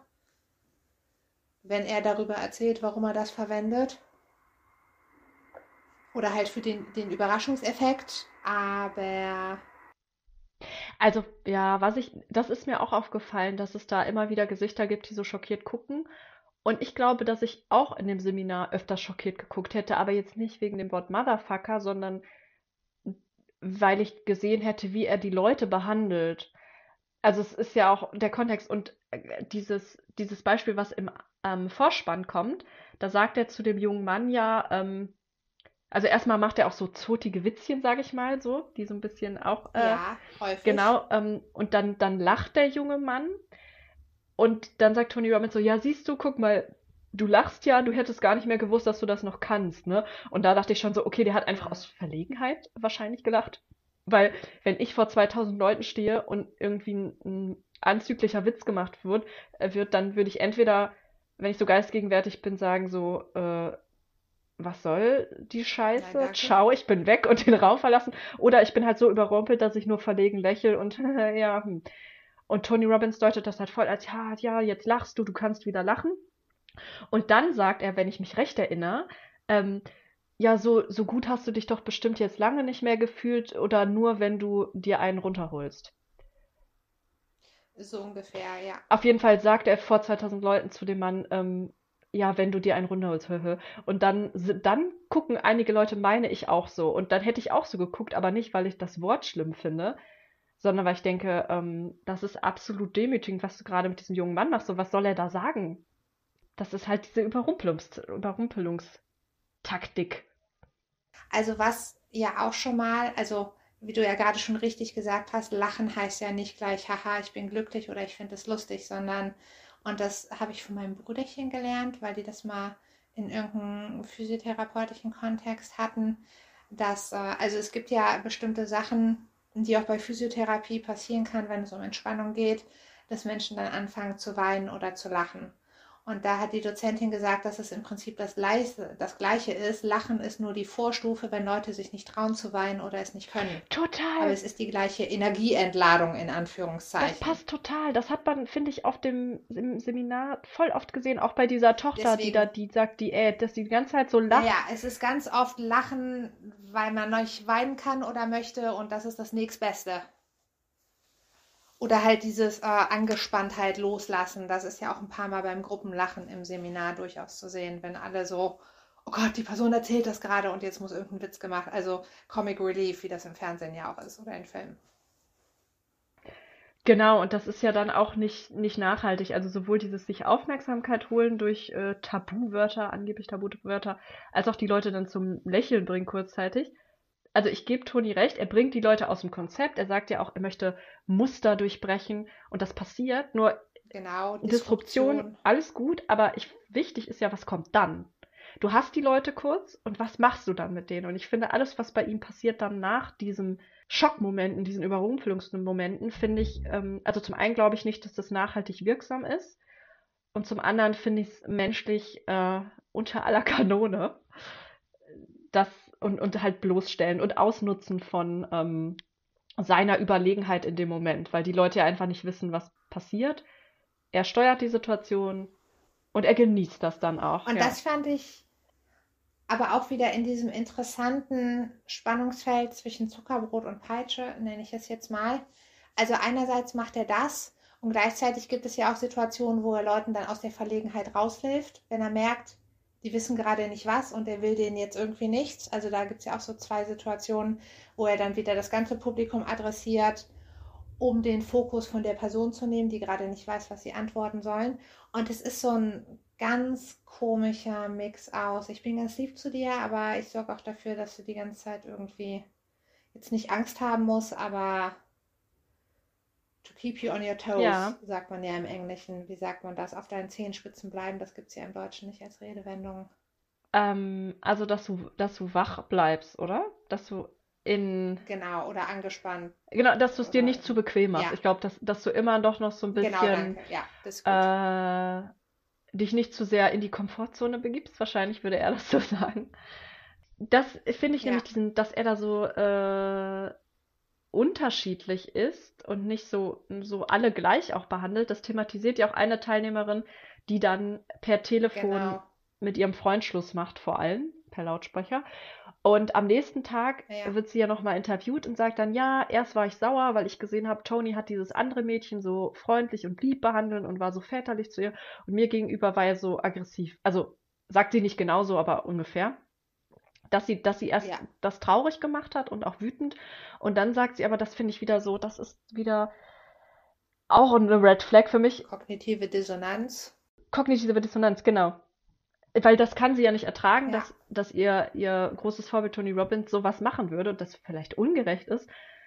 So, jetzt wäre meine Interpretation. Und dann sagt sie, aber mir ist dann total Mhm. klar geworden, warum er das macht, weil, ähm, und fängt dann an, in seinem Sprech zu reden, ja, weil ich habe ihm so viel männliche Energie Total. gegeben und wenn man äh, mit zu viel männlicher Energie auf einen so männlichen Mann wie Tony zukommt, dann ist ja klar, äh, dass dann Aggression zurückkommt. Also sie hat auch sich selbst dann oder ihre eigene Intuition, ich habe mich ungerecht behandelt gefühlt, was ja, was ja jetzt auch nicht wahr oder falsch ist, sondern Fakt ist, sie hat sich so gefühlt und sie diskreditiert Genau, ihre eigenen Gefühle, hinterfragt sich selbst und sagt, nee, ähm, ich darf so nicht fühlen, weil das war jetzt, das sollte mir eine Lehre sein und ähm, ich bin mit zu viel männlicher Energie auf ihn zugegangen. Und da dachte ich so, was? Das finde ich auch übrigens ganz interessant und das habe ich ja selber auch schon erleben dürfen, Schrägstrich müssen, dass viel in so, in dieser Szene, sicherlich nicht bei allen, aber bei einigen, dass da auch viel immer mit diesem männliche Energie, weibliche Energie und das, das sorgt bei mir immer für Dilemma, weil einerseits also Männer und Frauen können ja unterschiedlich sein. Und ich kann auch wohl antizipieren oder ich, ich kann mir da was rein interpretieren, dass das für mich auch passen würde. Ich sage ja, okay, ich weiß schon, was damit gemeint ist, männliche Energie, weibliche Energie. Und das kann ich auch bis zu einem gewissen Grad anerkennen. Aber es geht halt immer ganz schnell in so Klischees und so klassische Rollenbilder. Und das ist immer so ein Moment, wo ich immer denke, krass, wieso landen wir Ja. denn jetzt dabei? Wo die Wissenschaft da ja ganz, ganz viel zuzusagen hat. Und auch ich ja als, als statistikmögender Mensch ja auch statistisch damit groß geworden bin, dass die Variation innerhalb der Gruppe immer größer ist als der Durchschnitt zwischen den Gruppen. Und das besagt ja oder beweist sogar mathematisch, dass Stereotype nun mal nur bedingt wahr sind. Also natürlich gibt es immer einen Kern an Wahrheit, aber trotzdem sind Frauen untereinander eben unterschiedlicher als der durchschnittliche Mann und die durchschnittliche Frau unterschiedlich sind. Und das relativiert ja alles. Und das ist immer übel irgendwie. Das ist für mich immer so ein ernüchternder Moment, wenn ich denke so, ah ja, okay, du kannst mir was geben und dann landen wir auf einmal da und ich denke, oh, okay, irgendwie doch Das nicht. war für, das waren nämlich auch die schlimmsten Momente. Ähm, äh, nicht nur, dass er konstatiert, es gibt Unterschiede zwischen Männern und Frauen, die, ähm, die so wesentlich sind, dass alle Männer und alle Frauen auf jeden Fall unterschiedlich sind und dann auch klar diesem Geschlecht zuzuhören, sondern er wertet das ja auch. Also es wird ja sehr deutlich, wenn er sagt, dein Absolut. Boyfriend ist ein feminine guy, also äh, die, mit dem sie da Schluss machen soll, er kennt ja auch den Boyfriend überhaupt nicht, aber nur, dass sie, allein weil sie sagt, ja, er, er redet viel mit mir, daraus zieht er den Schluss, okay, der ist ein weiblicher Mann und sagt, mach mit ihm Schluss. So, ähm, du willst den doch eigentlich gar nicht und wertet das halt ganz krass. Und genauso mit der Löwen-Lamm-Geschichte später bei dem Relationship Day, als das Paar spricht, Mhm. die Frau liest da ihre Vision für eine Beziehung vor und er findet das ganz toll und dann, ja, wo ist dein Mann? Ja, und er soll dann auch, wird total überrumpelt wieder. Er hat nämlich nichts, sich irgendwie Stichpunkte aufgeschrieben, so wie die Frau. Er kann nichts ablesen, stammelt ein bisschen rum und schon sagt er dann, okay, das war total peinlich, Mann, das war total schlimm. Du, und sagt dann auch, du bist ein Feminine Guy, du musst männlicher werden. Also es ist, aber weißt du, während die Frau vorgelesen hat, ähm, das wurde ja dann irgendwie nicht gejudged, du bist jetzt zu männlich, weil du hast zu souverän vorgelesen. Also bei der Frau am Telefon, Also, äh, es wobei ist halt alles so konfus, aber es ist ja schon, dass Ja. sie schon durch das Feminine ähm, schwach ist und nicht gut. Ja und nein. also ich hatte jetzt um kurz zum Relationship Day, bei dem, also als die Frau das vorgelesen hat, hat war ich jetzt, war ich jetzt nicht der Ansicht, dass Toni das nur gut findet. Ah, okay. Sondern dass er erstmal, und man hat ja auch währenddessen so diverse Gesichtsausdrücke gesehen, wo ich mich in dem einen oder anderen mit meinen eigenen Gefühlen zu dieser Vision auch wiederfinden konnte. Es war ein bisschen cringe. Es war, es war der große Fremdscham-Moment, den ich vorher schon angekündigt hatte, als die Freundin meines Bruders mich gefragt hat, ob ich das denn gut finde. Es, und es war ja auch einfach, also pass auf, persönlich war ich schon bedient, als sie aufsteht und sagt, ha, ich habe mich die ganze Zeit, ich bin nur hier, weil ich das vorlesen möchte. Ja, ist schon auch auffällig. Mhm. Das ist schon das, wo ich denke, okay, kannst du dich bitte wieder setzen? Hast du jetzt, bist du jetzt zum zweiten Mal und hast dich jetzt ein Jahr darauf vorbereitet oder keine Ahnung. Also ich kann wohl nachvollziehen, als er dann aufsteht und Tony Robbins dann unter anderem sagt, ich kann mir nicht vorstellen, dass deine Brust die ist, über die sie gerade gesprochen hat. Den Gedanken kann ich wohl teilen. Also du meinst, du fandest ihn nicht attraktiv. Sagen wir so, ich war jetzt auch nach dem, was sie vorgelesen hat und er dann aufstand, war das nicht das Bild, was ich im Kopf hatte. Allerdings sagt das viel, viel mehr über mich als über die beiden aus. Ja, oder halt darüber, ja, vielleicht. Also ich finde halt, man, man kennt die Person ja einfach nicht, ne? Und wie die so im Alltag ist. Eben. Und dieser erste Eindruck, Deswegen. man stellt sich ja auch, wenn man ein Buch liest, die Leute meistens anders vor, als sie Eben. dann aussehen, ne? Deswegen. Und ja. Und das ist ja aber höchst subjektiv. Und deswegen sage ich ja, das, das sagt mehr über mich aus. Und äh, Toni über ihn, dass er der Ansicht war, dass, dass, dass ihn das überrascht hat als anders. Als, als über die beiden. Und ich meine das jetzt auch gar nicht despektierlich den beiden gegenüber, denn niemand außer den zwei weiß ja, was sie Genau. einander in dieser Beziehung finden. Und dem steht halt auch niemand, niemand kann das auch dadurch beurteilen, weil niemand ist dabei. Aber Toni tut so, als hätte er mit einem Blick alles erfasst, was angeblich schief ja, läuft. natürlich. Genauso wie bei der Tochter vorher. Und der Kern ist halt, ne, der Mann ist zu weiblich und das fand ich wirklich, also das war eigentlich der schlimmste Moment, als er den dann, als er seine Löwen- und Schafgeschichte erzählt, Toni, und dann diesen Mann, Da hat mein Bruder übrigens auch gesagt, er holt jetzt aber sehr weit auf, um einen simplen Punkt zu machen. er holt sehr weit aus, ähm, nur um zu sagen, du bist zu verweichlicht, du bist eigentlich, in dir ist ein Löwe und du hast es vergessen. Wobei ja auch dann, wenn Männer Löwen sind, heißt das ja automatisch, dass Frauen die Schafe sind, sonst kippt das Bild ja so ein bisschen, Die ne? Schlussfolgerung würde ich daraus nicht ziehen. Ja, aber er hat doch gesagt, you're a feminine guy. Und dann erzählt er, ähm, du bist ein Löwe, aber du denkst, du bist ein Schaf. Warum? Dann ist doch schon die Schlussfolgerung nahe, dass Frauen Schafe sind. In der Ich Anna hätte das jetzt nicht in dem so eins zu Ja, okay. eins genommen. Also ich gebe dir recht, man kann das jetzt daraus schließen, wobei ja nicht das Ziel ist, und das schlägt Toni ja auch nicht vor, dass die, die Männer uns essen sollen. Ja, gut, das stimmt. Man muss es nicht komplett wörtlich nehmen, die Geschichte. Aber ähm, ja, ja, es war echt Also was schlimm. überhaupt nicht geht, und das muss ich unbedingt loswerden, ist, dass er den Mann dann anfasst. Auch hier wieder Überrumpelung. 2000 Leute gucken zu. Tony erzählt dieses Gleichnis, bei dem dann die Löwenfamilie kommt und das verlorene Junge, was bei Schafen aufgewachsen ist, äh, dem wieder zeigen will, guck mal, du bist eigentlich ein Löwe. Und dann sagt er, und der Vater, der Löwenvater oder der Erwachsenenlöwe, fasst dann den kleinen Löwen an seiner Mähne, an den Haaren und trägt ihn. Und Hm. in dem Moment, wo er das sagt, fasst er diesen Mann an seinen, man muss sagen, schon Ich etwas weiß, ausgedünnten Haaren, Haaren. dreht ihn um, so mit seiner riesen Pranke. Und davon waren natürlich auch Leute geschockt, ne? Und haben gedacht, uh, macht er das wirklich? Ja, Wo ich aber denke, ähm, dass ich finde das so, ähm, auch ich war ja gemein, klingt jetzt dann auch wieder so, als wäre ich so ein beleidigtes Kind, aber ich finde das so unangebracht. unangebracht, danke, dass er Bitte. Die Person, das ist ja nicht nur, ich fasse dich an der Schulter oder ich schlag dir männlich irgendwie mal auf den Rücken, sondern jemanden an den Haaren zu nehmen und dadurch durch den Raum zu bewegen, indem du an den Haaren ziehst, ist halt ganz eindeutig. Also Toni wollte da demonstrieren, ich bin jetzt hier der starke Löwe, guck mal, was ich mit dem mache. Ich dominiere, dominiere. Ähm, auf allersimpelste Art. Und ich meine, der Typ hat sich ja darauf eingelassen, bis hin zu am Ende brüllt er in das Mikrofon. Und sie hatten danach die beste Nacht ihres Lebens. Also es hat ihm irgendwie geholfen. Ja, so wird das dann erklärt, weißt du, aber ähm, wir kriegen ja immer nur einen Ausschnitt und wir kriegen halt auch nicht alle Leute zu sehen.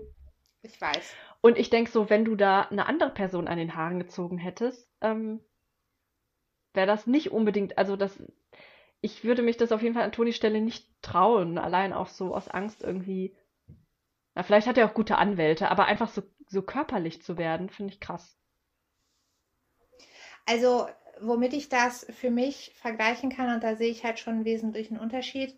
Ich, äh, also meine Meditationslehrerin ist ja auch Körpertherapeutin. Das klingt jetzt so schick, meine Meditation. Also die Frau, bei der ich schon mal einen Meditationskurs gemacht habe, um das zu relativieren. Ich habe keine private Meditationslehrerin.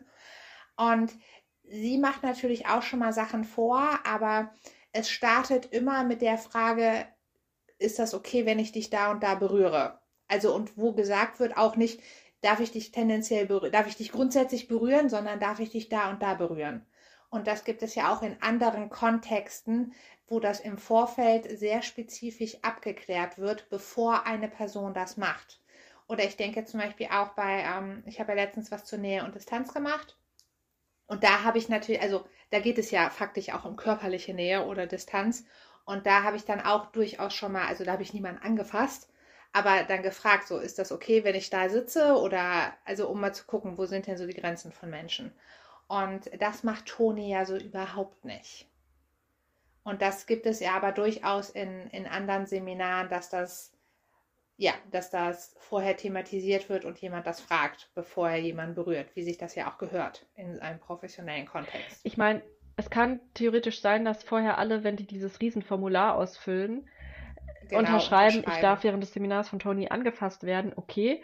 Aber ich finde, ähm, dadurch, dass das vor so vielen Leuten geschieht und dann ja auch jetzt aufgenommen und übertragen wird, äh, wirkt das so, als sei das normal, Leute so anzulangen, ohne zu fragen. Und ich kenne das auch so halt aus dem Tanzen und auch aus anderen Kontexten, die so in Richtung Körpertherapie gehen, dass immer gefragt wird und oder die niedrigste Form wäre ja noch es anzukündigen. Also wenn man es schon nicht, nicht fragt, aber dann zumindest ist zu sagen, ich mache das jetzt und dann ein paar Sekunden dazwischen zu lassen, dass die Person zur Not noch zurückweichen kann oder Nein sagen kann. Aber offensichtlich kennt Tony Roberts die Leute ja vorher nicht, ne? Und, und dazu kommt dieser Druck, dass alle zugucken. Ich sag mal so, äh, je nachdem, was in diesen Fragebögen alles drin steht, kennt ihr die zu dem Zeitpunkt schon ganz gut, aber er hat ja nicht zu jedem Foto, also. Ja, genau, das, mal, das kam auch einmal, ne, dass er dann irgendwie sagt, ja, ich muss bei der wissen, wie die aussieht, damit ich die nicht dran nehme. Ähm, und äh, genau, das, da habe ich dann daraus geschlossen, dass es keine Fotos gibt. Und ja, das war so mein großes Problem mit dem Relationship Day. Ja, der, ja, die Fälle waren alle schwierig. Willst du noch was zu der Frau mit dem Telefon, die dann per Telefon Schluss macht, sagen? Wir haben es jetzt mehrmals angesprochen. Also ich bin ein Teil meines wohlwollenden Ichs denkt sich, ich kann total nachvollziehen, warum Toni zu der Schlussfolgerung gekommen ist, dass die, dass sie die Beziehung beenden sollten. Denn sie sagt ja selbst und das auch ohne Suggestion, also mit wenig bis keiner Suggestion, wir wissen ja nicht, was davor und danach noch passiert ist, dass sie eigentlich keine Zukunft mit ihm sieht. Und wenn das der Fall ist, dann wäre es natürlich schon angebracht, das seinem Gegenüber auch mitzuteilen. Aber diese ganze Sache von, ich fordere dich jetzt auf, jetzt sofort in dem Moment das zu machen, nämlich das zu beenden und danach dann pseudomäßig zurückzurudern mit, pass auf, aber es muss deine Entscheidung sein, ich will dich nicht dazu zwingen, das ist schwierig. Und selbst wenn er weniger Druck ausgeübt hätte, sind da immer noch eine Menge Menschen um sie herum. Und da wäre es, also wie gesagt, ich, kann nachvollziehen, warum er sagt, das wäre sinnvoll. Und ich kann auch verstehen, warum er sagt, lass uns das jetzt machen, bevor du aus dieser Stimmung rauskommst und es dann für dich wieder rationalisierst oder aus was auch immer dazu führt, dass das dann weitergeführt wird, wobei man natürlich genauso argumentieren könnte, naja, wenn sie es dann im Nachhinein zehn Minuten später nicht unter vier Augen macht, dann will sie, dann ist sie offensichtlich noch nicht bereit dazu. Also das kann ich alles nachvollziehen, aber es ist natürlich eine unschöne Situation. Und ich habe ja auch schon mal von dem einen Seminar erzählt, was mich in, in ganz verletzlichen Momenten in letzter Zeit gar nicht mehr so viel, wenn ich drüber nachdenke, so im letzten Jahr, immer mal noch verfolgt, was mir da mitgeteilt wurde, wo ich der Ansicht bin, dass dem nicht so ist. Und da war es ja auch, dass dann, äh, also dass mir dann zum Beispiel die Tränen kamen und das wurde dann als Beweis gewertet, dass das ja stimmen muss. Und es wurde komplett außer Acht gelassen, dass gerade 20 Menschen um mich herum sind und mich alle erwartungsvoll angucken, dass ich jetzt das sage, was der Trainer gerade vorhergesagt hat und das jetzt bestätige. Und wir zwei Tage lang emotional höchst aufgeladene Geschichten gehört haben, schlimme Schicksale etc. Und dass das alles nicht auch dazu geführt hat, dass ich mich gerade im ganz anderen Zustand oder, oder auch nicht so ganz 100% im zurechnungsfähigen Zustand befinde, um, uh, um meine eigenen Grenzen gerade zu wahren oder zu sagen, nein, das will ich alles nicht oder das ist nicht so. Und das ist ja noch eine relativ harmlose Situation verglichen mit dieser Großbühne. Und ich weiß ja schon, was ich da für Druck gespürt habe, wo auch alle Leute, guck mal, du musst das nur und dann wird alles besser und laber, laber und jeder ist irgendwie, spür doch unsere positive Energie und lass alles los und was weiß ich nicht alles. Und wie gesagt, da war der Druck schon enorm und das war viel, viel, viel, viel kleiner und harmloser als das, was in den sechs Tagen mit Toni passiert. Und äh, genau, und äh, daher ist, selbst wenn er nur angedeutet hätte, dass sie ihn verlassen sollen, wäre da, glaube ich, immer noch genug Gruppendruck gewesen. Und das Schlimme ist ja auch, da sind wir dann ja wieder in, in Richtung Victim Blaming. Wenn du es dann nicht machst, und es dir danach nicht besser geht, dann ist ja total klar, warum es dir nicht besser geht. Denn du hast ja die Weisheit, die dir mitgegeben wurde, ausgeschlagen. Ja, Toni erwähnt ja auch am Anfang, dass er so hungry ist und dass Leute zu seinen, die zu seinen Seminaren kommen, auch hungry sind, also hungrig auf Veränderungen und sich verändern wollen. Und dann sagt er ja auch, ja, wenn du nichts an dir ändern willst, dann bist du hier falsch. Dann komm gar nicht erst, dann wird es für dich anstrengend. Und da dachte ich so, Okay, ist einerseits dann eine gute Ankündigung, weil da wüsste ich schon, dass ich dann nicht unbedingt kommen muss. Also wir haben ja ähm, in der Folge mit Isabel auch über das Thema Sinn gesprochen und dass das äh, beim Thema Persönlichkeitsentwicklung ja ein guter Startpunkt ist, zu schauen, welche Werte habe ich, was ist mir wichtig, was gibt meinem Leben Sinn. Und das kann ja sein oder ist für viele Leute auch, sich zu challengen, sich herauszufordern, neue Dinge zu erleben und sich zu verändern. Und die meint Tony, glaube ich, wenn er sagt, ja, Leben ist äh, Veränderung, Leben ist immer wieder was Neues. Ja, aber es gibt halt auch Menschen oder vor allem auch Teilaspekte eines Lebens, ähm, die man auch eine Zeit lang genießen möchte und nicht verändern will. Und das ist irgendwie so. Also er möchte ja dann halt auch, dass nur Leute zu seinen Seminaren kommen, die auf jeden Fall sich verändern wollen. Und deshalb ist er da, glaube ich, auch so nicht, äh, nicht so akzeptierend gegenüber Leuten, die sagen, hm, ich weiß doch nicht, ich muss noch drüber nachdenken. Was ja oftmals aber auch gesund ist, sich Dinge ein bisschen länger zu überlegen. Genau, und da geht es für mich immer ganz, ganz stark in dieses Verkaufen. Also, dass das im Prinzip nur, nur Verkäufer sind, die jetzt aber kein Produkt verkaufen in dem Sinne, sondern Glauben, Weisheit, was weiß ich was. Denn auch dieses schnelle Reden, rhetorische Fragen, Suggestivfragen, Ja-Ketten und dieses ganz, ganz schnell und jetzt und aus dem Bauch heraus und bla bla bla bla bla. Und das ist ja da auch ganz, ganz häufig. Und in dem Moment, es muss ja um jeden Preis verhindert werden, dass die Person auflegt und sagt, ich rufe morgen nochmal an und denke darüber nach, denn wir wissen alle, dass die Person es dann wahrscheinlich nicht machen wird. Du meinst jetzt mit dem Schluss machen oder meinst du auch so Verkaufsleute, die über Telefon äh, Sachen Genau, ich meine bei Verkaufen. Denn wenn ich, angenommen, ich bin jetzt wirklich, ich stimme dem zu, dass ich die Person verlassen sollte. Und ich glaube das aus tiefstem Herzen, weil ich überzeugt wurde, dann werde ich das auch noch am nächsten Tag machen oder nach dem Seminar oder wenn ich der Person danach gegenüberstehe. Aber man muss ja nur diese, diesen Zeitraum zum Nachdenken ausschalten, wenn relativ wahrscheinlich ist, dass die Person es dann nicht machen wird. Mhm. Ja, Äh, und im Abspann stand ja dann auch nochmal, dass sie doch zusammengeblieben ist mit ihm. Echt, das habe ich gar nicht gelesen, da habe ich dann schon ausgemacht. Doch, der Abspann war sehr lustig. Da wurde zu einzelnen Schicksalen nochmal was äh, gesagt. Die beiden, also zum einen die ähm, junge Frau aus der Sekte, die Missbrauchsopfer war, äh, die ist tatsächlich jetzt selbst dann Speakerin und Coachin auch geworden oder äh, auf jeden Fall da in Tonys äh, Dunstkreis.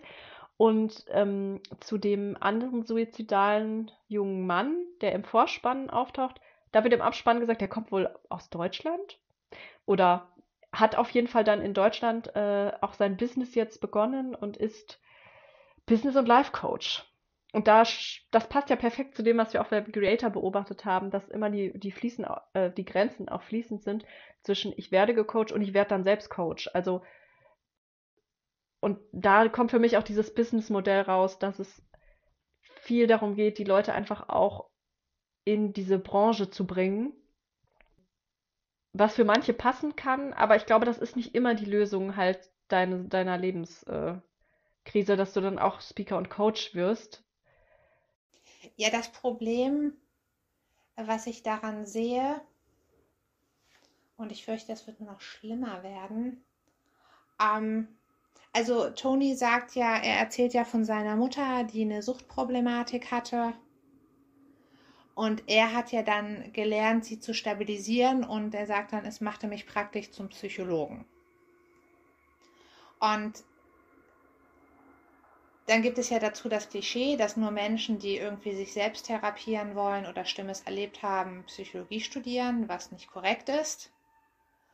Und es kommt dazu noch dieses, aber ah, wenn dir selber was Schlimmes passiert ist und du darüber hinweggekommen bist, dann kannst du ja allen Menschen weiterhelfen. Und das ist eben eine ganz, ganz gefährliche Entwicklung. Und das ist ja auch häufig nur, weil man jetzt ein paar Bücher gelesen hat, die aber keine Fachbücher sind. Vielleicht waren sogar das ein oder andere Fachbuch dabei. Und weil ich jetzt psychologische Sprache aus meiner Perspektive verwenden kann, weil wir ja, weil unsere Sprache in mancher Hinsicht ja sehr psychologisiert ist, was wir im Guten wie im Schlechten ja auch Freud mit zu verdanken haben, dass dann diese Illusion besteht, ah, es besteht doch gar nicht so viel, wozu brauchen die denn jetzt noch? Da brauche ich doch keine vier Jahre Studium, wo ich irgendwelche Theorie lerne. Ich habe ja die Praxis erlebt. Und das ist ja ein Fehlschluss. Und es führt halt auch wieder dazu, dass Menschen, also viele Leute unterschätzen auch, und da rede ich jetzt gar nicht unbedingt über mich, sondern um die Menschen, die ich kenne, die Therapeuten sind, was noch alles dazugehört, Therapeut zu sein. Und auch gerade, und das erlebe ich auch in Seminaren immer wieder, das Thema Abgrenzung, was ja für Therapeuten oder Psychologen, die, oder eigentlich für alle Berufsgruppen, die viel mit Menschen arbeiten, ja nicht unwesentlich ist. Und das nimmt in der therapeutischen Ausbildung ja auch Raum ein. Und das ist ja auch ein Teil der Sache, dass man qualifiziert ist, dieses und jenes zu machen. Denn man kann nicht nur 100% in seiner Empathie sein und dann mitleiden und dann sitzt man da gemeinsam, oh, es ist so schlimm, sondern es geht ja immer darum, äh, dem anderen gegenüber empathisch zu sein und trotzdem aber den Gesamtüberblick zu haben, damit man noch helfen kann und dann auch zielgerichtet weiterhin arbeiten kann. Und das wird da halt irgendwie ganz, ganz häufig vergessen. Und das finde ich schwierig und gefährlich. Denn ich, ich habe schon studiert und ich habe eine Coaching-Ausbildung und selbst ich bin mir deutlich bewusst, was ich alles nicht kann, wo ich weiß, dass Therapeuten das können. Weswegen ich auch nicht auf die Idee komme zu sagen, ah, ich kann jetzt mal eben therapieren. Obwohl ich einen Großteil der Menschen, die Schwierigkeiten haben, dürfte ich sogar therapieren rein gesetzlich. Aber selbst da würde ich schon sagen, so, hm, kann ich das, denn ich weiß, was ich alles eben nicht kann, was die anderen können, was die gelernt haben. Und Insofern sollte immer, wenn man derart mit Menschen arbeitet, äh, ein gehöriges Maß Demut irgendwie angebracht sein. Und davon, das gibt es leider gar nicht so häufig, sondern eben eher, dass sich alle auf dem, äh, dem psychologischen Berg doof befinden und denken, wir können alles, wir wissen alles, ich habe ein Buch gelesen, ich kann alle Leute heilen. Ja, der Mount Stupid von Dunning und Kruger. Ja, also genau, tatsächlich die Demut findet man bei Tony Robbins eher nicht so. Er sagt ganz am Ende nochmal, ähm, Ja, am Ende sagt, benutzt er nochmal das Wort Grace und sagt, ja, ich bin dankbar auch äh, für Dinge, die mir passiert sind, weil es geht ja generell in der Mindset-Szene, auch wenn von Manifestationen gesprochen wird und wir beeinflussen durch unser Denken, unser Leben.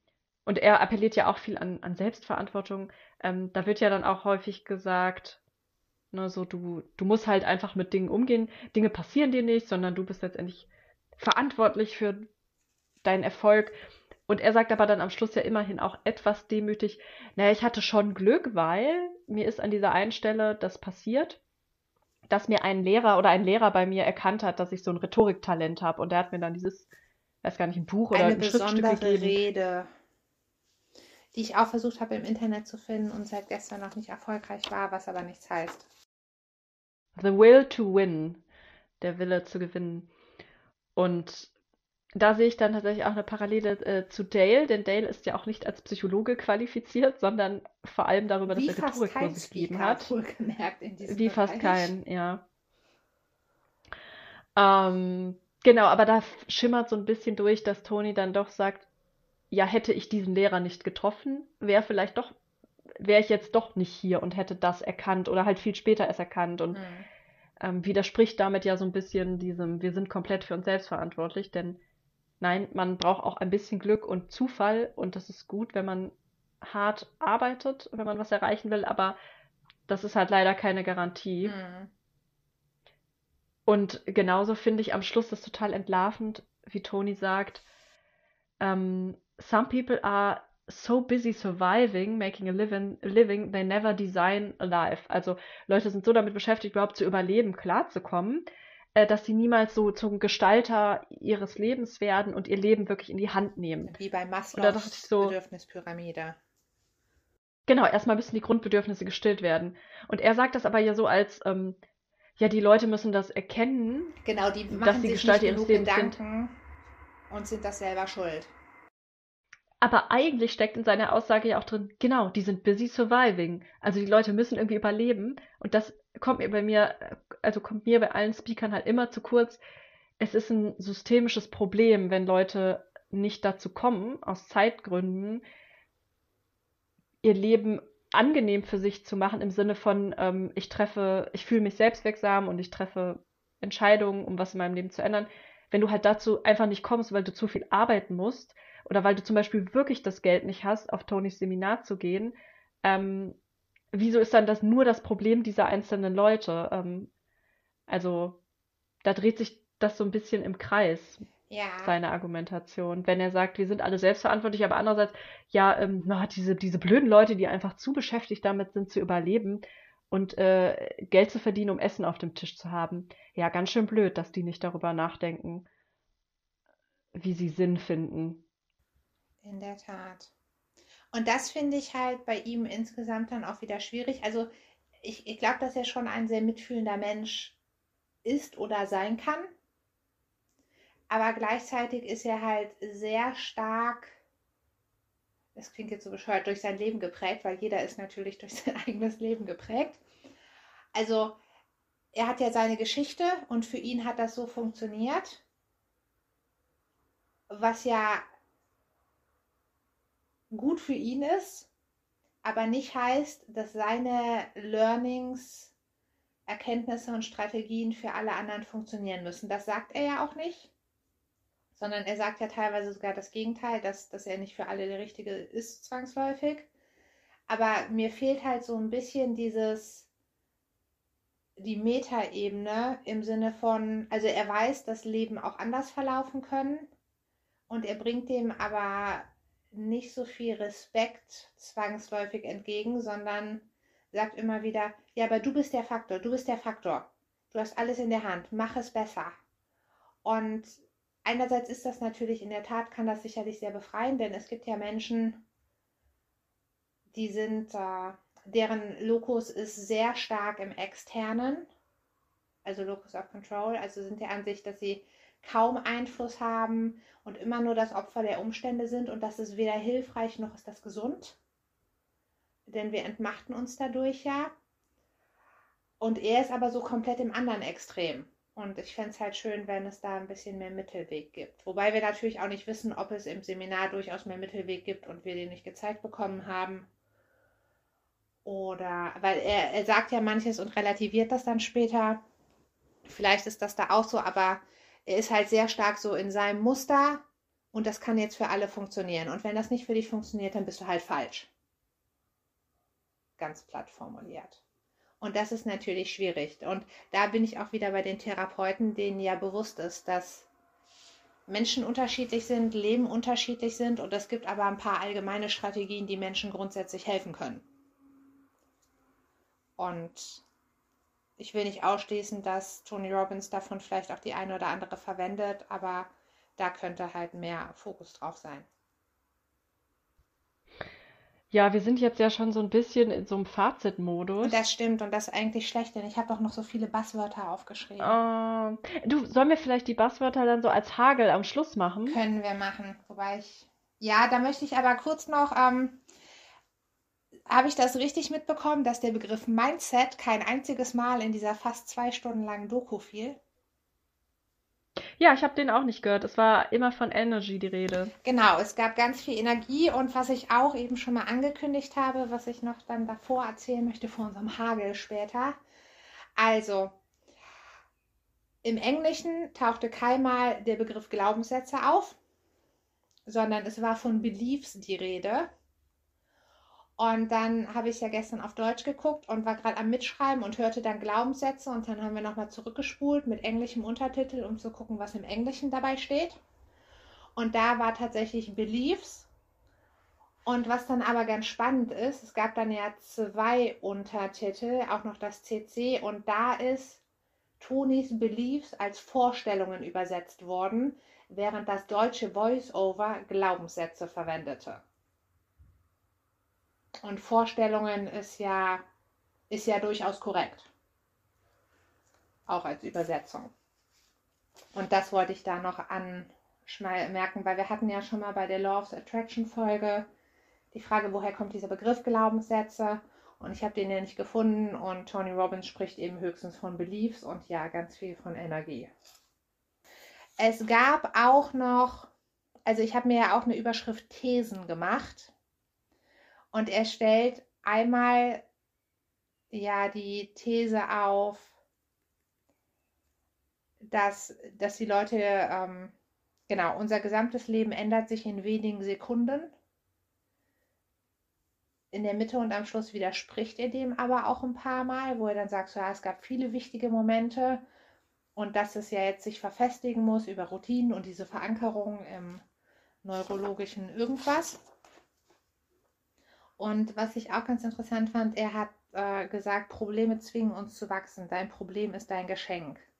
Was ja auch durchaus so eine Herangehensweise aus der gewaltfreien Kommunikation ist, wo man sagt, Wut ist ein Geschenk oder Unzufriedenheit. Das fand ich nochmal spannend. Dann sagte er sehr NLP-mäßig an einer Stelle, dass wir, dass ihr, wir eben nicht nur die blöde positive Psychologie oder positives Denken machen, sondern eben nicht Probleme lösen, sondern die Ursache bekämpfen und uns umprogrammieren. Was passt? Und ich hatte noch ein Zitat, genau, und einen Satz fand ich noch ganz interessant. Wir bekommen, was wir tolerieren. Und den fand ich gar nicht so schlecht. Ja, also, ich wollte als Teil meines Resümees auch sagen, wo ich Tony so in Ansätzen zustimme.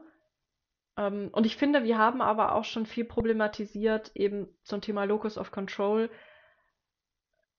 ähm, wo der Kipppunkt dann halt ist. Also man kann natürlich, also es ist so ein fließender Übergang und er ist da halt sehr in einem Ex Extrem.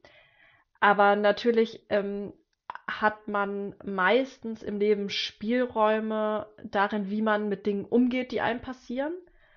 Und dass das Ertragen oder auch das Coping äh, mit Schicksalsschlägen ähm, positiv beeinflussen kann, wie wir darauf blicken, wie wir damit umgehen.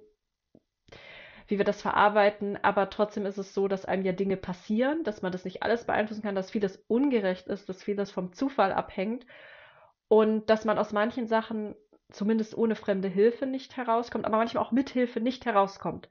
Ähm, und dass da dann das einfach Grenzen hat und das ähm, finde ich, das ist, das spiegelt sich in ganz vielen Speaker und Mindset-Coaches immer wieder. Ähm, und dieses, ja, du, dir passiert im Leben das, was du eben zulässt, das, was du tolerierst, da ist ein Kern von Wahrheit drin, weil, ähm, da, also das ist für mich dieser große Begriff, der ja auch in der kognitiven Verhaltenspsychologie, und du hast es aber auch erwähnt, generell in der Therapie, oft vorkommt Abgrenzung. Abgrenzung ist total wichtig für Menschen, die professionell mit Menschen arbeiten, aber auch für jeden Einzelnen von uns. Und wird oft unterschätzt, ne, dass man Dinge erträgt, Dinge aushält und dadurch leidet. Und dieser Gedanke, ich und kann Leid nicht, ist da jetzt noch Ja. sehr weit gefasst. Wir reden ja nicht von, ich, ich habe körperliche Schmerzen zwangsläufig Nein. oder ich muss um mein Überleben bangen, sondern um, ich bin nicht zufrieden oder mich stimmt was Ja, oder- schon. ich habe eine schlechte Lebensqualität. Ich stehe Ja. jeden Tag wirklich ungern auf, weil ich mich fühle als jemand, der, ähm, wir haben auch über Selbstwirksamkeit oft gesprochen. Ähm, und wenn ich mich fühle wie jemand, der keine Kontrolle über das eigene Leben hat und das Leben besteht nur aus Zwängen und ich muss alles ertragen, das macht tendenziell unglücklich und je mehr man das Gefühl bekommt, Dinge nicht aushalten zu müssen, sich abzugrenzen, desto mehr kann das auch dazu führen, dass man dann glücklicher wird in diesem Punkt.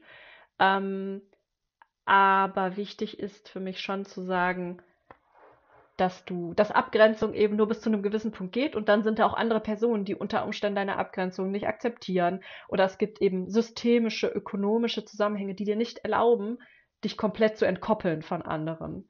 Und ähm, da sind wir halt wieder bei dem großen Thema und deshalb kann ich halt nur so halb mitgehen mit diesem You are what you tolerate oder wie auch immer das beschrieben war. You get what you tolerate. Also bis zu einem gewissen Grad ja, aber manche Dinge, die toleriere ich nicht und trotzdem bekomme ich sie und sie machen mir zu schaffen, obwohl ich sie überhaupt nicht toleriere. Aber ja. Liebe Kim, da hast du unbewusst irgendwas angezogen. Dein Mindset ist nicht optimal ausgerichtet.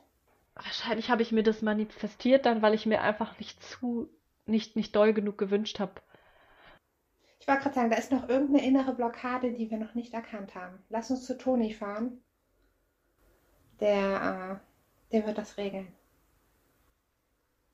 Toni regelt. Ich glaube, das Genau. sagt die, sagen die Jugendlichen von heute. Sie sagen immer so, ja, Mama regelt oder so. Also regeln. Das Okay, interessant. behaupte ich mal. Ah, junge Leute können uns gerne schreiben, ob das stimmt oder ob das jetzt nur so ein- eine wilde Vermutung. Genau. Ob wir auf Bergdoof der Jugendsprache stehen, sozusagen.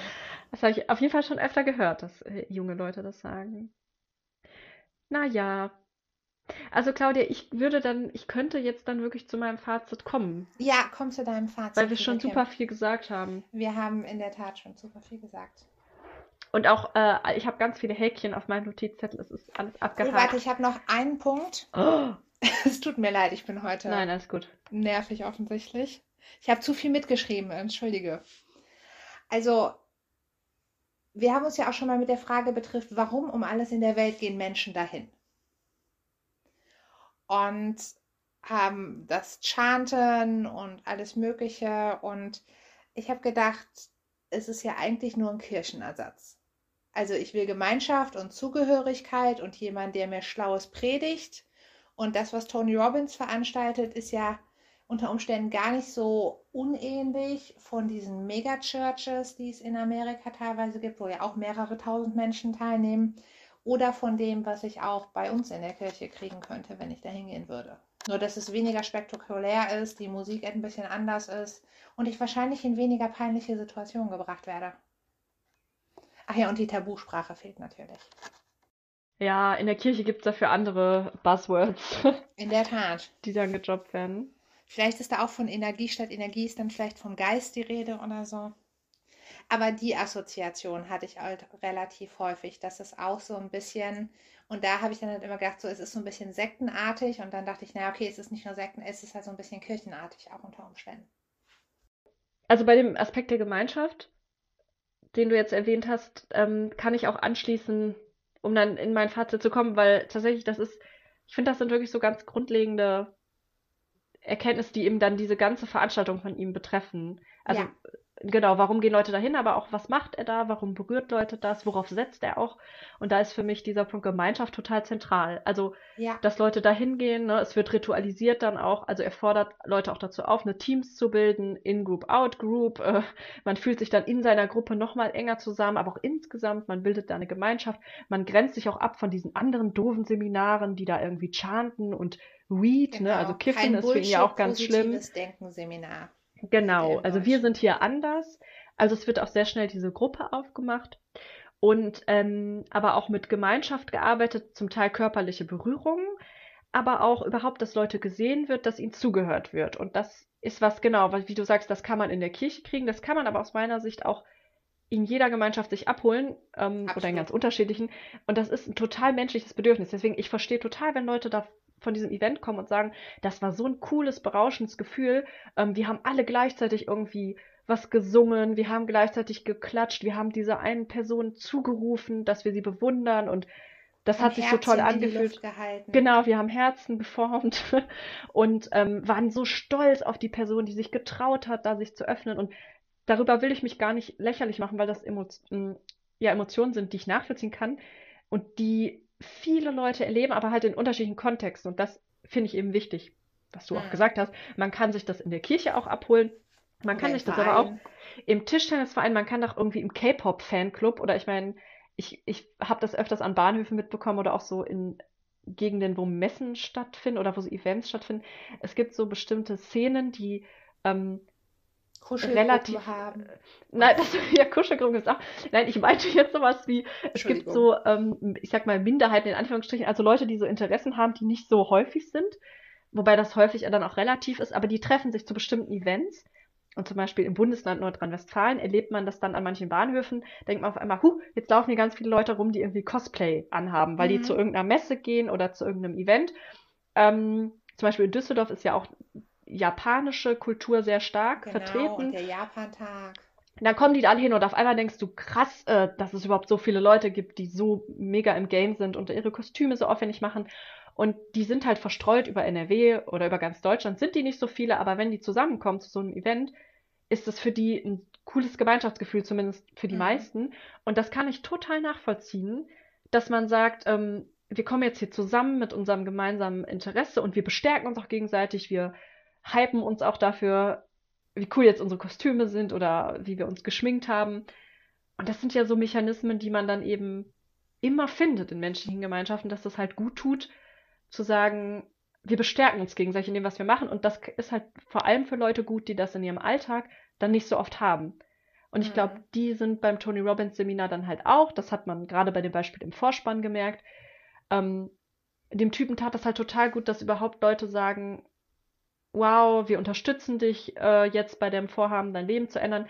Dann klatschen die alle. Oder dann macht er ja auch, der wird dann so in die Luft gehoben und von allen getragen. Genau, das wollte ich gerade noch sagen. Das passiert doch auch einmal. Und das ist so, weißt du, das kann ich total verstehen. Aber ich finde auch wichtig zu sagen, das ist keine Magie. Das ist nichts, was Tony besonders auszeichnet, sondern das können andere Leute auch. Zum einen eben, wenn man irgendwie schon was Verbindendes hat, ein gemeinsames Interesse, aber auch durch die, die Art, wie er die Veranstaltung halt organisiert, ähm, was da passiert, können das auch andere Leute machen. Also das ist nichts, was irgendwie, wofür Tony jetzt ein besonderes Talent hat, dass er Menschen dazu bringt, würde ich zumindest behaupten, so ein Gruppengefühl aufzubauen. Allein guck mal, als wir unseren Survival-Kurs gemacht haben, ich meine, du warst da vielleicht auch, habe ich so in Erinnerung noch mal so ein bisschen anders als ich. Also du hattest nicht ganz so Bock am Ende den Leuten irgendwie was von dir zu erzählen. Ich fand, dass da sehr spezielle Menschen Ja, zum Teil waren. ja. Aber da haben Und- wir ja auch, Aber ja, was ich vielleicht auch sagen kann, ich bin aber auch, ähm, dadurch, dass ich ja schon, also es klingt jetzt vielleicht blöd, aber ich habe ja schon viele Seminare in meinem Leben gebucht und war schon in vielen Urlauben, wo man auch Menschen kennenlernt und dann vielleicht auch mal einen Monat zusammenreist oder so. Und dann ist ja immer dieses, ha, wir müssen Kontakt halten und du bist mir so wichtig und laber, laber. Und der Zeitraum, wo das anhält, ist ja relativ begrenzt. Und deswegen bin ich jetzt immer schon in so Gruppen, wo das dann potenziell wieder, oh, wir sind so eine Gemeinschaft, wir müssen unbedingt, dass ich immer schon denke, nein, ich will jetzt nicht mit so, euch so tun, als ob, denn wir wissen alle, dass das nicht passieren wird. Und ich habe keinen Bock jetzt fake so zu tun, wo ich doch weiß, dass ich es nicht, also, und bei manchen Leuten denke ich mir auch so, nein, ich werde auf gar keinen Fall mit dir Kontakt halten. Und äh, deswegen bin ich da dann immer schon ein, ein Spielverderber sozusagen und es tut mir leid. Ich fand das nicht schlimm. Also ich hatte jetzt am Beispiel Survival-Kurs, den wir gemacht haben, auch nicht so Bock, mit den Leuten jetzt länger in Kontakt zu bleiben. Aber dieses, du hast ja gemerkt, ähm, die haben das so voll gefühlt, ne? Also die haben am Ende, das war für die ja Ja, nicht fake, sondern die nein, haben am nein. Ende gesagt, boah, das war so verbindend. Und ich meine, es waren ja auch, da waren, sind ja lustige Sachen passiert. Man hat zusammen Dinge gemacht, die man noch nie vorher gemacht hat. Ähm, ich erinnere mich auch noch sehr gut an die Zeit, aber das ist, also für mich ist es jetzt kein Grund, mit den Leuten Kontakt zu haben, aber das war für Nein, mich schon mich dir eine auf jeden prägende, Fall nochmal anders genau, für uns beide zusammen, ja, war das ja auch. ein, ein gemeinsames Leidenserlebnis Genau. ein lustiges Erlebnis. Und das denke ich halt, so ähnlich, ähm, so ähnliche Effekte passieren da ja auch bei Tony. Und deshalb meine ich, man braucht nicht Ja, dieses Riesenseminar, man kann das auch in so einem Survival-Kurs zum Beispiel haben, der viel günstiger war. Ähm, äh, dass man am Ende rausgeht und alle Leute umarmen sich, oder alle, die es wollen zumindest, und sagen so, ah, äh, umarmt habe ich die, wow, glaube ich, schon. okay. Aber ich erinnere mich daran, dass du meintest, also ich mache jetzt, also zu mir hast du das dann nachher leise gesagt, so, ey, ich hatte jetzt keinen Bock hier noch am Ende Seelenstriptease zu machen. Ja, also so sehr hat es mich dann halt auch, also es tut mir leid, ich habe jetzt nichts Elementares über mich gelernt, was ich nicht schon gewusst hätte. Also doch, ich, ich habe gelernt, dass man auch mit geschlossen verbundenen Augen, ohne irgendeinen Plan zu haben, offensichtlich zum Ziel kommen kann. Das habe ich auch gesagt in der Reflexionsrunde. Aber ansonsten habe ich jetzt nicht neue Erkenntnisse über meine Frustrationstoleranz oder also ich habe auch inhaltlich viel gelernt, aber es war jetzt nicht so, dass ich mich in meiner Naturverbundenheit, die ich nicht habe, mit anderen Oh, Naturverbundenen oh. zusammengeschlossen habe und wir jetzt, keine Ahnung, unseren freien Geist gemeinsam gelebt haben. Das war bei mir auch nicht so, aber ich glaube, gerade wenn man halt noch nicht so Vorerfahrung mit solchen Seminaren und Ereignissen hat, dass das, ich kann mir gut vorstellen, warum das halt auf Leute äh, so eine Wirkung hat, ähm, die halt wirklich dann wirklich zum ersten Mal was über sich lernen, ne? Und dass diese Gemeinschaft Absolut. dann zusammenschweißt und dass Tony sich halt das auch total zunutze macht, diese sozialen Dynamiken, die da passieren. Dazu dann das Thema Körpertherapie, was du angesprochen hast. Also allein schon, was eine aufrechte Haltung und diese Stretching-Übungen, die die da machen, was das für eine Wirkung hat. Weißt du, da denken dann auch einige, boah, Mhm. ich habe mich noch nie so klar gefühlt, boah, das tat so gut, mal darauf zu achten, wie ich stehe und so. Und wir beide sagen dann auch, ja, ach nee, weil wir halt Körpertherapie oder andere Sachen kennen und denken, ja, es überrascht mich nicht. Ähm, das, das weiß man so ungefähr. Aber wenn man das zum ersten Mal so erfährt und alles so konzentriert und alles so, ne, dann auch noch mit Schlafmangel und mit diesem die ganze Zeit Mhm. so intensiv mit so vielen Leuten zusammen zu sein, das hat dann halt diese Wirkung. Und das verstehe ich. Und auch, was ich jetzt bei all dem Bullshit, den er da teilweise erzählt und was ich ja nicht gut fand, ähm, muss ich trotzdem sagen, ich war dann doch von manchen Ansätzen überrascht, die gar nicht so falsch sind. Unter anderem sagt er einmal, geht er auch so ein bisschen auf das Thema Trauma ein ähm, Mhm. und sagt dann, dass unser Gehirn hat die Aufgabe für uns zu überleben und uns zu beschützen. Und unser Gehirn, Genau. wenn wir aufwachsen, verarbeitet das unsere Erfahrung so ähm, oder steuert unser Verhalten dann so, dass es versucht, uns zu schützen vor Dingen, ne, die, mit denen wir Erfahrungen gemacht haben, die, die schlecht waren. Dafür versucht unser Gehirn uns zu schützen. Und deshalb sind manche Sachen so in uns verankert und es ist schwer, die umzulernen. Ähm, weil er sagt ja auch, das, was Menschen dann als ihr oberflächliches Problem schildern, zum Beispiel Essverhalten, ja, dahinter steckt oft was anderes, nämlich welche Beziehung habe ich eigentlich zu mir selbst? Wie zufrieden bin ich? hab- Wie ist mein Selbstwert? Was habe ich für Ansichten über mich selbst oder über andere? Und da denke ich, das ist ja alles nicht falsch, aber dann kommt er um die Ecke mit Freud und mit Unbewusstem und erzählt was von männlicher und weiblicher Energie und dann denke ich halt so, hm, das ist für mich dann falsch abgebogen. Mhm. Und so würde ich insgesamt meine Haltung zu Tony Robbins zusammenfassen. Falsch abgebogen? Ja. Okay.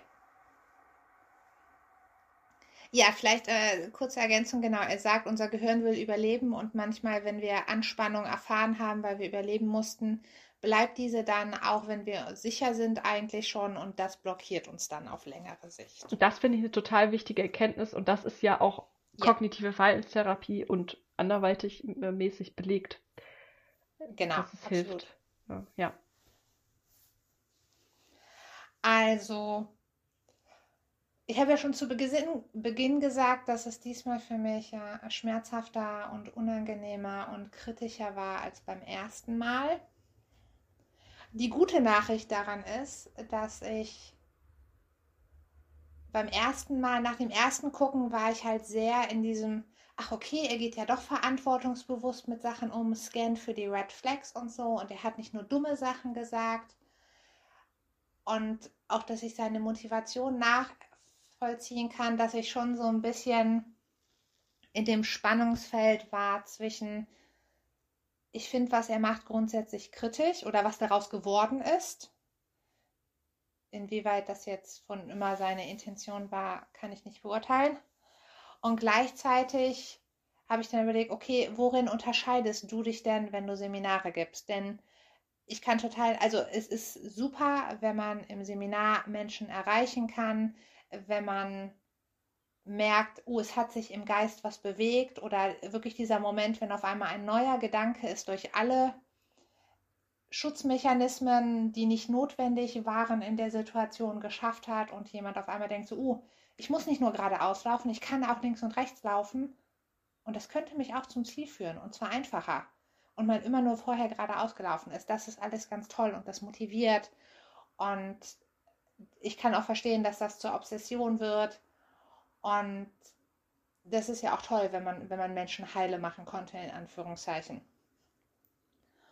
Und ja, also in diesem Spannungsfeld habe ich mich nach dem ersten Gucken bewegt, da ich dachte so, boah, du kannst ihn gar nicht so verurteilen, du bist doch selbst nur bedingt besser und also nicht, dass er jetzt besser oder schlechter sein muss als Tony Robbins, aber wo ich halt wirklich sehr in meiner persönlichen Empathie war und dachte, aber wir unterscheiden uns gar nicht so sehr voneinander. Und er hat ja potenziell schon gute Absichten und ist nicht nur ein böser Verkäufer. Also gar nicht, dass ich das jetzt vorher komplett gedacht hätte, aber dass halt schon, soweit es möglich ist, in so einem Setting relativ verantwortungsvoll mit ernsthaften Problematiken umgegangen wird. Und bei diesem Gucken war das ja sehr anders. Also da habe ich auch das ein oder andere Mal schon noch was von dem gemerkt, was ich letztes Mal dachte, aber es war halt einfach sehr anstrengend und langwierig und zum Fremdschämen und unangenehm und auch kritisch. Und wo mich halt auch gerade, und ich glaube, das liegt daran, dass ich halt so viel mitgeschrieben hat, dass sich das dann nochmal verstärkt hat, was alles auch an Begrifflichkeiten kommt, die halt klassische Basswörter sind, die von anderen verwendet werden und die einfach nichts sagen oder wo man alles hineininterpretieren kann, die mich oder die halt wirklich an so Sektenführer erinnern. Und das hat mich alles beim zweiten Gucken enorm getriggert, dass ich es da dann äh, viel, viel schlimmer empfand als beim ersten Mal. Aber wie du auch schon gesagt hast, also es sind ein paar ganz gute Sätze dabei. Es sind aber auch mindestens genauso viele blöde Sätze dabei. Und ähm, ich gucke gerade, ob ich noch irgendeinen Highlight-Satz habe, den ich nicht schon mal genannt habe. Ja, vielleicht noch als äh, Fun Fact, äh, in Anführungszeichen, er hat ja immer ganz häufig dieses Be hungry, also hungrig sein. Und da musste ich immer an Arnold Schwarzenegger denken, der ja einen Film gedreht hat über Bodybuilding, der Stay Hungry hieß. Und auch sonst haben Tony Robbins und Arnold ja vielleicht die ein oder andere Gemeinsamkeit. Und eben mein Piraten-Ei hat mich erheitert. Also was Arnold Schwarzenegger und Tony Robbins schon mal nicht gemeinsam haben, ist, dass Arnold Schwarzenegger vegan ist, tatsächlich. Darüber hat er nämlich auch eine Doku Ja, gemacht. das stimmt. Das habe ich total verdrängt. Du hast recht. äh, Tony Robbins macht sich darüber lustig. Da war ich ein bisschen überrascht. Genau, das ist nämlich auch, wenn er einen äh, Mann kritisiert, äh, eben zu feminine Energie zu haben, dann fragt er ihn so, bist du etwa auch Genau, der vegan? Schaf, als er noch scharf war, ist er auch noch vegan. Genau. Ja, und nicht nur Arnold Schwarzenegger, Ralf Möller ist auch vegan. Also viele Menschen, die, die auch für ihren Körper bekannt sind. Kann man das so sagen? Ja. Ich bin ja auch für meinen Körper bekannt und bin, wie ich letzte Folge schon eröffnet habe, auch meistens vegan. Stimmt, das hatte ich ja, hatte ich mir noch äh, drüber nachgedacht, als er es sagte und habe dann aber irgendwas anderes mitgeschrieben und das nicht. Du hast recht, das, äh, das ist mir auch aufgefallen. Ich dachte, wie? Sei doch nicht so. Zieh doch. Und dann habe ich mich aber auch gefragt, ist das jetzt, also erhält er auch das ein oder andere Klischee aufrecht, um Beziehungsaufbau mit den Massen zu betreiben, unabhängig davon, ob er das denkt oder nicht? Oder ist das alles seine tatsächliche Meinung? Weißt du, was ich meine? Mhm. Ja, aber das ist, glaube ich, schwer, weil er halt, wie wir eingangs auch sagten, diese Figur kreiert hat. Und aus meiner Sicht gehört eben auch sein Auftreten, dieses muskulöse, ähm, dazu, äh, dieses, dass er bald aus seinen Sachen platzt, scheinbar. Vielleicht auch noch als Fun Fact, ich hatte ja 1,5-fache Geschwindigkeit und das bedeutet auch bei den Bewegungen, dass alle Leute so wie so Comicfiguren so dit, dit, dit, dit, so komisch gestackst sind und das sah bei ihm halt wegen seiner Größe und Breite halt nochmal witziger auf, wenn man so auf ähm, das so beschleunigt guckt. Ähm, und das sah dann eben nicht mehr Mhm. so männlich aus. Ähm, aber ich glaube tatsächlich, dass dieses mit dem, äh, oder bist du vegan, oh, ein Glück bist du nicht vegan, das ist ja furchtbar, dass das, selbst wenn es ähm, nicht seine ureigenste Überzeugung ist und er das jetzt nur sagt, um Leuten zu gefallen, oder dem amerikanischen Massenpublikum, dass das eben schon bewusst zu seiner Marke gehört, die er sich kreiert hat, Ja, ja. nämlich äh, männliche stimmt. Energie zu haben. Und in diese männliche Energie passt halt vegan sein und kein Fleisch essen nicht rein. Und dann ist ja auch spannend, wo sich äh, das Bild, also wo männlich sein ja über die letzten Jahrzehnte unter der Männlichkeitsbegriff sich ja auch wandelt. Ob es irgendwann, also er ist ja jetzt auch schon im gewissen Alter, vielleicht erlebt er das dann nicht mehr, aber ob es irgendwann so eine Zielgruppe gibt, die sich denkt, boah Typ, du bist voll veraltet, geht gar nicht. Mhm, könnte sein. Aber das haben sich, hat sich die Zielgruppe vielleicht auch schon bei den Anschuldigungen von 2019 gedacht. Also, wo ich auch sagen muss, ich weiß jetzt nicht, was final, ob davon irgendwas dann Also ob das richtig sich äh, bestätigt, bestätigt wo, wurde. also was heißt bestätigt? oder Genau, oder ob er jetzt irgendwie, ich glaube nicht, dass er da wirklich verurteilt wurde, dass das irgendwie rechts ähm, dann war. Äh, aber er hat es halt immer dementiert. Genau, aber ich glaube, da ist er halt auch durch überhaupt, dass das ein Thema war, ähm, von einer bestimmten Gruppe von Leuten auch eher negativ abgespeichert worden. Mhm. Du, ich sehe ihn jetzt auch nochmal anders. Ich wusste das ja bis eben nicht. Aber informier dich auch lieber selbst nochmal. Glaub nicht mir. Also bei Wikipedia, als ich seinen Lebenslauf durchgegangen bin, stand es nicht. Und interessanterweise auf seiner Webseite steht ja fast gar nichts zu seinem Lebenslauf.